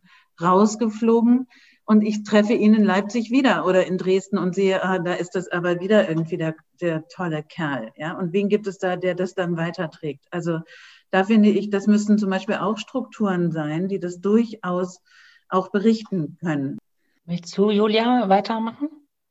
Ja, vielleicht zuallererst, also Resi, verbessere mich, aber ich glaube, der Punkt war gar nicht, den Ausschluss ganz hinten anzuschließen, sondern eher zu sagen, okay, vielleicht muss es sogar in erster Konsequenz erstmal ein Ausschluss sein, wenn es das Bedürfnis der betroffenen Person ist und dann aber in einem Prozess immer weiter zu schauen, ist der weiterhin notwendig oder sind da bestimmte Schritte gegangen worden, die irgendwie nochmal andere Räume eröffnen, dass eine, eine Bearbeitung in einer anderen Form vielleicht möglich ist oder dass man da schauen kann, wie man wieder Räume eröffnen kann, beispielsweise, dass innerhalb dieses Rahmens schon noch Schutzräume da sind der betroffenen Person. Also da gibt es ja auch noch so Abgrenzungen, dass man sagt, okay, eine betroffene Person äußert ganz klar die Forderung, okay, aber bei bestimmten Veranstaltungen oder bestimmte Räumlichkeiten innerhalb dieses Raums, das ist so, ja, die sind für mich da und da äh, möchte ich dieser Person auf keinen Fall begegnen, aber dass man da irgendwie schaut in einem weiteren Prozess, was ist eventuell weiterhin möglich und es nicht so ab diesem Ausschluss dann einfach endet, sozusagen. Mein anderer Punkt war, ja, genau, also mit diesem, ich stimme da total zu und sehe das auch als Problematik, dass es teilweise schwierig ist, wenn es so ein tabuisiertes Thema ist, gerade auch so ein bisschen unter diesem Deckmantel von, naja, wir sind ja so links und antisexistisch und bei uns findet sowas nicht statt sozusagen und darüber nicht gesprochen wird. Äh, andererseits finde ich so diese Vorgehensweise zu sagen, okay, da wird dann wirklich auch in anderen Räumen dann irgendwie informiert über einen bestimmten Fall und eine Person in, in sämtlichen Räumen, in denen sie vielleicht ähm, unterwegs ist, dann sozusagen schon, ja, also über Informationen dann auch ausgeschlossen, ähm, finde ich auch schwierig. Und ich glaube, da muss man auch nochmal, also was mir bisher auch fehlt in unserer Diskussion, ist die ganze Zeit ein Stück weit dann doch auch so eine intersektionale Perspektive. Zu sehen, okay, das sind, mag sein, ihr habt das häufig angesprochen, häufig auch Cis-Männer, von denen sexualisierte Gewalt ausgeht, aber da auch ein Stück weit irgendwie auf dem Schirm zu haben, ähm, was löst man denn bei einer Person aus, wenn man sie aus, bestimmte, aus bestimmten Räumen ausschließt oder welche Räume braucht auch diese Person noch und dass das eventuell auch nicht immer nur cis, weiße Cis-Männer sind, von denen es ausgeht. Und auch zu sagen, also auch aus einer betroffenen Perspektive, ja, also zu sagen, naja, ähm, da jetzt das Strafrecht zu nutzen, das ist auch irgendwie so eine sehr ja, das ist so eine Mehrheitsperspektive. Man sagt, das, das, Strafrecht steht auch nicht oder das Strafrecht zu mobilisieren steht auch einfach nicht allen Personen gleichermaßen zu oder funktioniert nicht für alle Menschen gleich. Und da auch aus einer gewissen Solidarität für Menschen, die da auch weniger Zugang haben, einfach in der Verantwortung zu sein, alternative Konzepte zu entwickeln, sollte man, glaube ich, auch nicht aus den Augen verlieren. Dann würde ich, äh, genau, ich würde Junia nochmal dran nehmen und dann würde ich gerne in den Fragen voranschreiten, wenn du mir das erlaubst, Christina, ähm, auch angesichts der Zeit, ja? Ja, das kommt ja tatsächlich häufiger, also neben der ähm, ja, These, dass man in Komplizenschaft mit dem strafenden Staat geht, wenn man Leute anzeigt, ähm, kommt es ja häufiger dass gesagt wird, ähm, das können nicht alle machen und aus intersektionaler Perspektive sei das schwierig.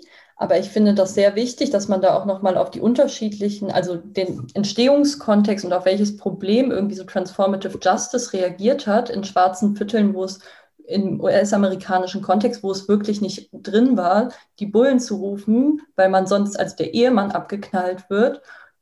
Im Gegensatz zu einer deutschen, mehrheitlich dann doch ja weißen Szene, die, wo die meisten auch deutsche StaatsbürgerInnen sind, äh, die sich sehr wohl auch auf das Strafrecht beziehen können und das einfach auch in Anspruch nehmen können und eben nicht auf die Sympathie der Gemeinschaft angewiesen sind, was ich finde auch nochmal ein wichtiger Punkt ist, dass es auch sowas wie Entpersonalisierung ermöglicht. Also, dass man dann eben nicht sich an die Gruppe wenden muss und hoffen muss, boah, ich hoffe, die glauben mir, ähm, das, das könnte schwierig werden. Es gab den und den Vorfall mit dem und dem Bekannten. Im Zweifel kennt man sich ja auch untereinander und es, es gibt, es ist schambelastet.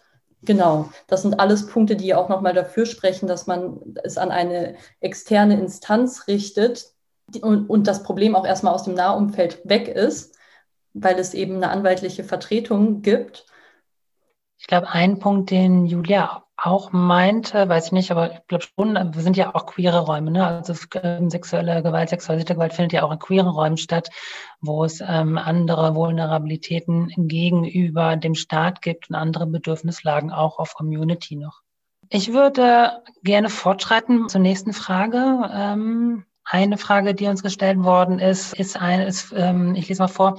Was aus dem Strafrecht kann denn hilfreich sein, sich für selbstorganisierte Prozesse mitzunehmen?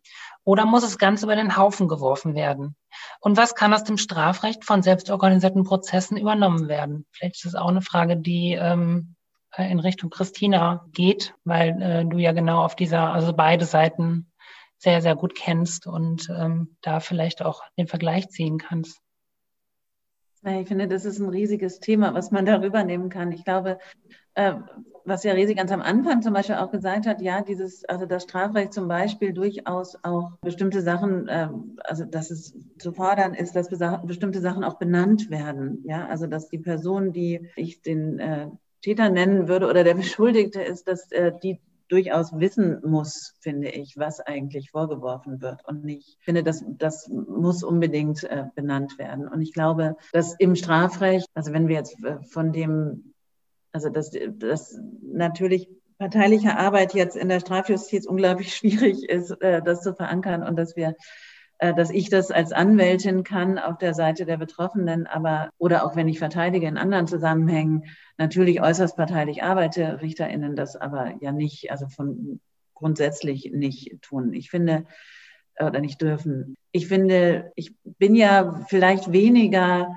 vielleicht sogar weniger sicher als Dunja, ob das Strafrecht dann das Richtige ist. Also ob das, äh, ob das tatsächlich eine Lösung sein kann ähm, weil ich denke, ähm, es kann durchaus andere oder es muss, also gar nicht, vielleicht nochmal, ich glaube, es muss andere Lösungen geben, weil es so blöd läuft. Ja, so. Und weil natürlich das Strafrecht, äh, das ist ja auch dann wieder die extremste Form der Täterzentrierung, denn es geht dann nur darum, dass also da geht es niemals um die Opfer. Ja, wir können irgendwie versuchen, dass wir die Betroffenen so gut wie möglich durch diesen Prozess kriegen. So, aber es geht darum, dass die, die, Staats, die Staatsgewalt quasi ihren Strafanspruch durchsetzt. Und deswegen muss es Täter ähm, zentriert sein, ist auch richtig. Und dieser Täter ist aber mit allen möglichen, ja, der Unschuldsvermutung etc. ausgestattet, was natürlich sehr richtig ist. Und äh, es geht nur darum im Strafrecht. Das, das ist ja, also das ist ganz richtig so. Deswegen ist aber die Frage, also was können, also deswegen brauchen wir, glaube ich, eine andere Instanz für Betroffene. So, die brauchen wir. Und ob wir das jetzt in linken Zusammenhängen bräuchten oder gesamtgesellschaftlich, glaube ich, brauchen wir andere Wege. Und äh, ich würde da vielleicht auch gar nicht unbedingt nur sagen, in linken Zusammenhängen. Ja, so ich würde eher denken, wir brauchen insgesamt einen anderen Umgang mit sexualisierter Gewalt, mit geschlechtsspezifischer Gewalt etc. Und ich befürchte, dass das, was jetzt ja auch unsere Diskussion so war, dass äh, ich immer höre, äh, das wird hier bagatellisiert, das höre ich raus. Ich kann es irgendwie nicht anders hören, dass ich das Gefühl habe, es ist sehr irgendwie immer wieder relativierend, irgendwie diese Taten zu relativieren. Und ich glaube, dass wir eigentlich eine Möglichkeit brauchen zu sagen, doch, es gibt Sachen, die wirklich, die wir nicht wollen. Ja, die wollen wir nicht und wir müssen Wege finden, dass es die nicht mehr gibt. So. Und ich glaube, ich glaube auch nicht, dass das ohne Druck funktioniert. Ja, ob man das jetzt Strafen nennt oder Konsequenzen oder irgendetwas, das, ich glaube da nicht dran. Und was, also wäre schön, aber ich habe es noch nicht erlebt und dieses, was wir vorhin nochmal hatten mit diesem Ausschluss aus den Räumen und dann weiterzuarbeiten. Ich habe es noch nicht erlebt, dass jemand, der ausgeschlossen wurde aus Räumen, überhaupt noch tatsächlich ein Interesse daran hatte, wieder zurückzukehren. So, also dass der noch weitergearbeitet hätte. Ja, auch das finde ich ist eine Vorstellung, dass nämlich, dass der Druck vielleicht was übt, aber dann ist, glaube ich, dieses Interesse auch gar nicht mehr raus. Und dann sucht er sich neue Räume. Ja, also ich finde, da muss man nicht nur sagen, und wir haben alle eine Verantwortung, dass der da wieder zurückkommt, sondern auch der hätte ja vielleicht das Bedürfnis, wieder zurückkommen zu können. Und das, also habe ich auch noch nicht erlebt, dass es das wirklich gab. Und genau, soweit. Resi schüttelt den Kopf, ähm, gerade zu dem Bedürfnis von diesen Personen zurückzukommen. Du da, möchtest du da nochmal. Ja, nee, das, ich muss dir da ganz konkret widersprechen, einfach weil tatsächlich gerade zwei äh, Bekannte von mir ähm, einen ihnen nicht näher genannten Vorwurf haben, der sie aus sämtlichen Räumen äh, rauskatapultiert hat. Ähm, und beide sind sehr wohl daran interessiert, in diese Räume zurückzukehren und sind eher mit dem Problem konfrontiert, dass sie nicht so richtig wissen, wie sie sich auseinandersetzen sollen, da niemand ihnen sagt, was sie getan haben sollen. Und ähm, sind durchaus äh, sozusagen Leute, die irgendwie ähm, darum bitten, unterstützt zu werden, die ähm, sich auseinandersetzen möchten, die irgendwie bereit sind, irgendwie kritische Männlichkeitsarbeit und so weiter zu machen. Nur, dass halt leider irgendwie niemand mit ihnen arbeiten will. Ähm, also irgendwie, um mal das Bild ein bisschen gerade zu rücken. Ähm, ich glaube, wir haben da sehr unterschiedliche Erfahrungen von dem, was da so passiert. Und ich, also ich möchte irgendwie gerne, vielleicht, vielleicht manchmal ist es hilfreich, so von so ein bisschen so Beispiele zu erzählen. Also ich glaube, dass der, das beeindruckendste Beispiel, wo eine Community irgendwie sexuellen Missbrauch an Kindern über Generationen hinweg mit irgendwie einer Mehrheit der Leute, die sowohl betroffen als auch, wie es oft ja der Fall ist, als Betroffene dann später zu Tätern geworden sind, wenn wir den Begriff benutzen wollen, ist Hollow Water. Das ist eine indigene Community in dem Land, das von Weißen Kanada genannt wird, die als ein Fall rauskam, sich von der kanadischen weißen Justiz erbeten haben, ihre alten Justizformen wieder anwenden zu dürfen. Restorative Justice ist in sehr großen Teilen von indigener Justiz inspiriert, nordamerikanischer, australischer, neuseeländischer und anderer Art. Und die haben einen wirklich beispielhaften Prozess über viele Monate bis hin Jahre von Restorative Justice hingelegt. Das konnten die, weil die eine sehr abgelegene Community sind, die gleich das mit einem antikolonialen Heilungsprozess verbunden haben, im Sinne von zu sagen, wir müssen unsere wieder rausfinden, wer wir eigentlich sind und wie, was uns eigentlich alles angetan wurde. Aber ich finde dieses Beispiel so beeindruckend, weil es zeigt, zu was für unglaublich mächtigen Prozessen Formen von Restorative Justice fähig sind wenn, die, wenn Leute bereit sind, sich darauf einzulassen. Und die Bereitschaft, sich darauf einzulassen, hängt ganz extrem damit zusammen, dass die Leute, die beschuldigt sind, nicht fallen gelassen werden Ich nenne das gerne Schimpfen und dabei Händchen halten. Dass klar ist, die Tat wird verurteilt und die Gesellschaft möchte mit, mit dieser Tat so nicht weiterleben. Das kann so nicht weitergehen. Die Person muss sich auseinandersetzen, aber wir halten an ihr fest. Der Film ist frei zugänglich auf englischer Sprache auf der Homepage des kanadischen Justizministeriums. Hollow Water. Ich kann es euch nur empfehlen, irgendwie, um mal einen Gedanken, irgendeine Idee davon zu bekommen, wie es anders gehen könnte. Ein anderer schöner Film, Filme sind immer so wunderbar äh, eindrucksvoll, was das angeht, ist einer, der jetzt erst vor ein paar Monaten rausgekommen ist, von einer irischen Geschichte, von einer Frau, die sehr brutal vergewaltigt wurde und nach, also post-sentencing, also der Typ war schon aus dem Knast wieder raus, meine ich sogar, sich dann doch für eine Mediation noch entschieden hat. Und was da zwischen diesen beiden Leuten passiert, das heißt nicht, dass es nicht nötig war, vielleicht ihn auch mal eine, eine Weile aus dem Verkehr zu ziehen. Das heißt nicht, dass es nicht nötig war, irgendwie ihm, mit ihm auch an sozusagen eine bestimmte, dass da, das ist nicht vielleicht eben genau in dem Zustand, in dem unsere Gesellschaft heute noch ist, nötig war, den Druck auszuüben und gleichzeitig das Verhandlungsangebot zu machen, dass er dann auch Lust hatte, darauf einzugehen. Aber er ist darauf eingegangen. Und The Meeting heißt der Film.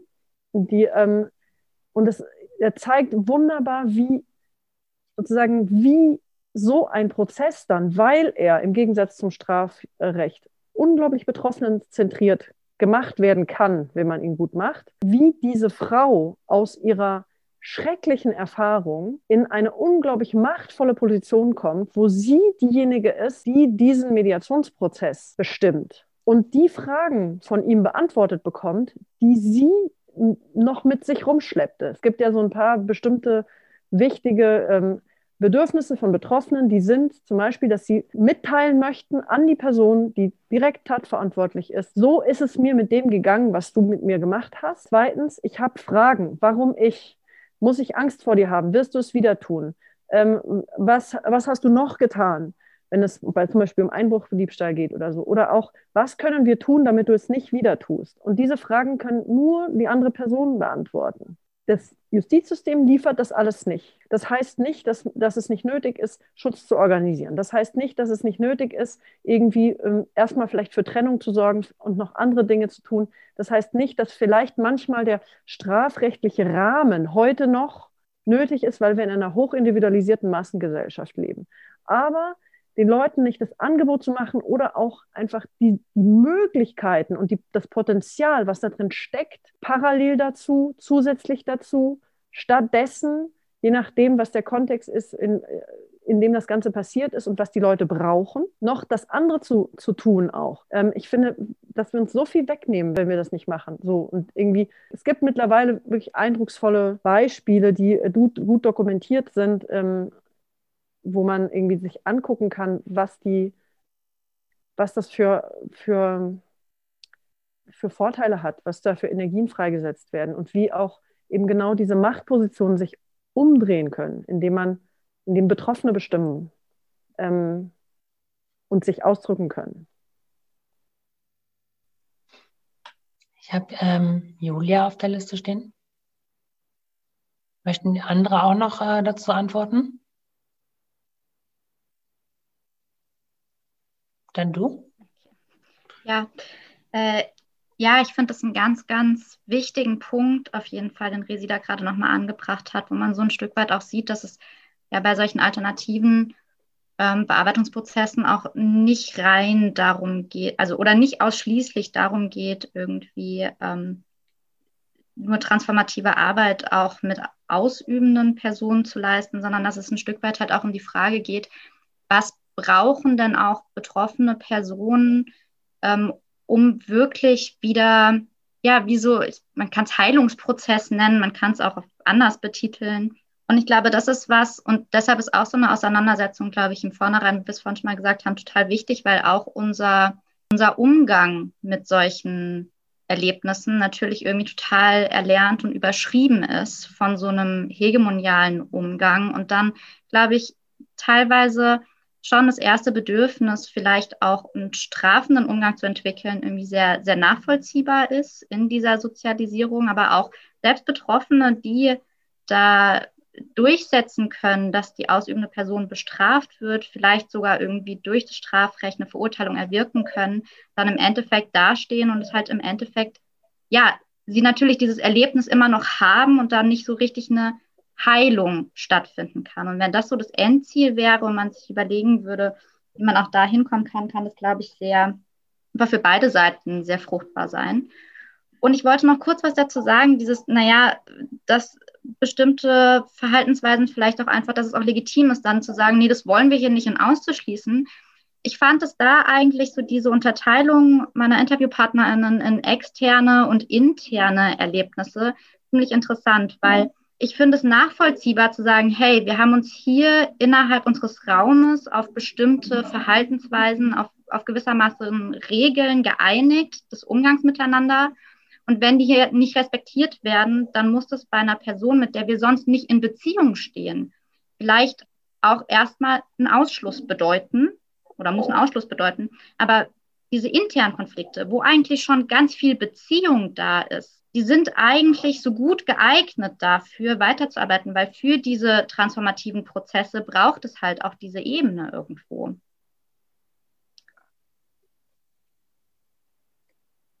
Ja, um deinen ja. ersten Punkt nochmal stark zu machen, ne, ähm, die Traumaforschung zu dem Thema, ähm, also beschäftigt sich ja auch sehr, sehr, sehr, sehr stark damit. Und ähm, dürfte relativ klar sein, dass an bestimmten Leiden, langfristigen Leiden, ähm, bloße strafrechtliche Prozesse nun mal, nun mal nichts ändern. Letzte Frage oder es sind mehrere Fragen vorlesen. Ja? Gerne eine Sache. Ich finde, das ist aber dennoch kein Widerspruch. Ja, also ich glaube, dass Solidarität unglaublich, und das wissen wir auch aus der Traumaforschung, dass Solidarität mit den Betroffenen unglaublich wichtig ist und Unterstützung. Ja. So, das heißt aber nicht, dass unglaublich wichtig ist die direkte Auseinandersetzung und die gleiche Besetzung der Räume mit den Tätern.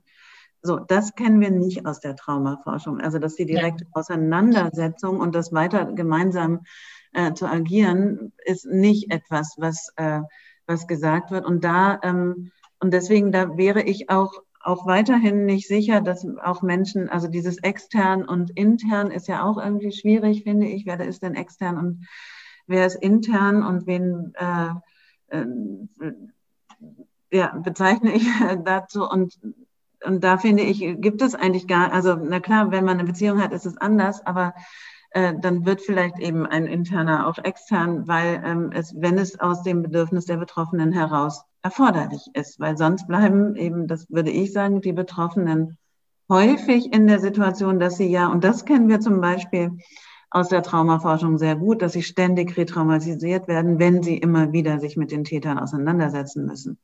Also auch das darf man, glaube ich, nicht vergessen. Ja.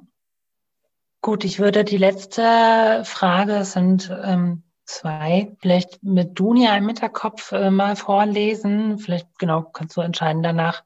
Ich kann mir vorstellen, dass du darauf eingehen kannst. Meine Frage daher ist, schreibt jemand, wie können wir die Bedarfe der betroffenen Personen in den Fokus nehmen nach sexualisierter Gewalt und dabei gleichzeitig auch Transparenz schaffen gegenüber der gewaltausübenden Person? Zum Beispiel für wie lange bestehende Maßnahmen gelten sollen und wann noch einmal darüber gesprochen wird. Darauf kann ich auch gleich eingehen. Ich würde gerne noch mal kurz äh, zurückgehen zu den zu der vorherigen Diskussion und ja. da schon auch nochmal den Punkt machen, naja, die Tätergruppen, die sich eingestellt haben, real in der linken Szene, waren ja aber häufig auch von Loyalitätskonflikten geprägt. Ähm, es haben sich einfach oft Freunde da äh, gefunden, die sich mit dem Täter zusammengesetzt haben. Und da auch nochmal, wie kann man die Betroffene in den Mittelpunkt stellen? Und da sehe ich auch einen fundamentalen Unterschied einfach in unserer Position. Ich verstehe mich nicht als Männersozialarbeiterin. Das, was ich auch als politische Arbeit forciere, ist eben Männern die Möglichkeit dazu zu nehmen und eben Räume dahingehend ja auszurichten, dass sexuelle Gewalt sanktioniert wird, auch tatsächlich mit dem Wort. Das hat dann Konsequenzen für die Leute und es wird nicht alles auf ihre Sozialisation geschoben, ähm, sondern es gibt auch eine individuelle Verantwortung und damit auch eine Schuld. Man kann sich dazu verhalten, man entscheidet sich dafür und da kommt man dann auch wieder zu dem Beginn. Es gibt eben Grenzüberschreitungen und die sind in Sexualität angelegt. Das finde ich, also das stimmt. Und dann gibt es aber sexuell übergriffiges Verhalten, dass man, finde ich, dann trennscharf auch, also eine Vergewaltigung ist einfach was anderes, als jemandem mal zu, zu nahe gekommen zu sein. Und das muss natürlich auch andere Konsequenzen haben. Und, ich, und das heißt nicht, dass ich das gut heiße, wenn eben das äh, gesamte Geschlechterverhältnis äh, dann an einem Typen exekutiert wird und äh, projiziert wird.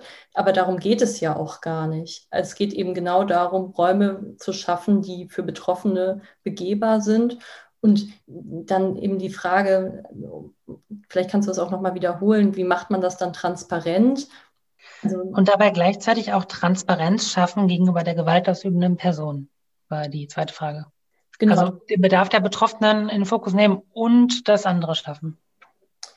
In der Regel gibt es ja so etwas wie ein Interventions- oder das wäre wünschenswert, es gibt ein Interventionsteam, ähm, das eben auch für Fälle, und weil das will ich auch gar nicht leugnen, natürlich gibt es äh, Fälle, wo man auch einfach das gar nicht zur Anzeige bringen kann, weil man zum Beispiel auch eben keinen gesicherten Aufenthaltsstatus hat, ähm, es sich auch gar nicht so vereindeutigen lässt, die Sachen gar nicht zur Anzeige gebracht werden können, weil es sich nicht um so einen eindeutigen Fall mit der Beweislast handelt. Äh, und genau für diese Sachen braucht es eben auch äh, einen Umgang von Linken damit, wenn klar ist, dass so ein Verhalten trotzdem nicht ähm, gewünscht ist in den Räumen.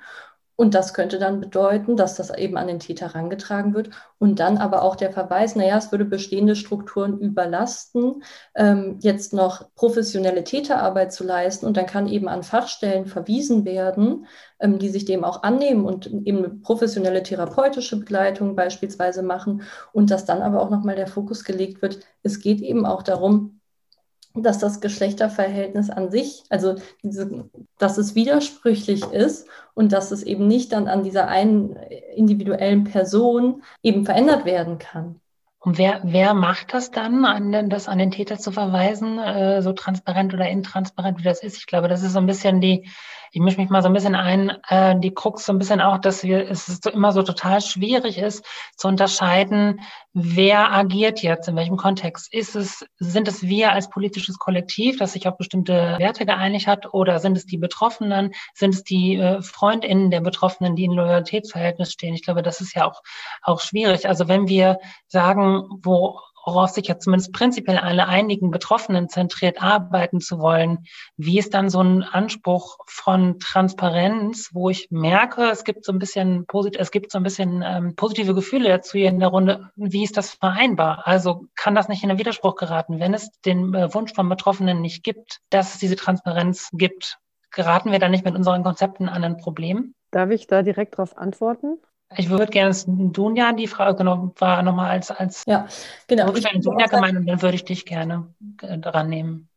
Dass man das auch wirklich im Einzelfall entscheiden muss. Also ich, ich finde es nicht sinnvoll, in jedem Fall eine universelle Antwort darauf zu geben. Und im Zweifel würde ich auch sagen, naja, es kommt eben darauf an, um wen handelt es sich. Gibt es eben davor schon Kontakt? Ist der Typ in der Gruppe zum Beispiel, ist das ein ehemaliger Genosse gewesen?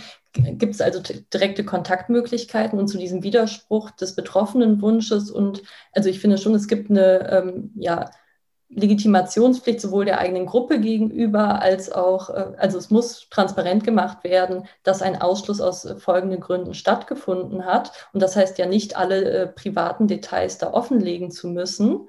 Genau, die Differenz finde ich auch wichtig. Und ein letzter Punkt, der mir auch wirklich sehr wichtig ist, ist, dass ich auch ein generelles Problem dabei sehe, weil also mit dieser Mediatorenrolle tatsächlich und dem Fokus auf Versöhnung und Heilung, weil im individuellen Fall und für Betroffene finde ich das auch gut, wenn so etwas angestrebt wird, aber eben im Sinne der Betroffenen und nicht, weil es einem selbst darum geht, dass man den Widerspruch nicht aushalten will, dass es eben Konflikte gibt, die im Geschlechterverhältnis wurzeln und dass das eben ein unangenehmes Gefühl ist und dass man auch so schnell nicht aus der Welt bekommt. Und konkret stellt es sich ja wirklich immer noch so dar, dass Typen einfach massiv von dem Geschlechterverhältnis profitieren und dass man deshalb auch Elendsverwaltung nur machen kann und Schadensbegrenzung. Und genau das sollte dann aber auch forciert werden. Und bei weiblicher Sozialisation wird einem ja systematisch eigentlich auch Aggression und Wut ausgetrieben. Und dann diese Wut wiederum zu sanktionieren, indem dann diese Konzepte, die den Fokus auf Heilung richten, also mit eines der besten Schutzimpulse ist ja so etwas wie Wut, die sich auch nachträglich einstellen kann und vielleicht muss auch nicht direkt versöhnt werden vielleicht ist es auch erstmal gut, wenn der Konflikt zutage tritt. Und das sind eben konfliktuöse Interessen. Um da gleich mal mit dem Missverständnis aufzuräumen, es geht nicht prinzipiell um Versöhnung.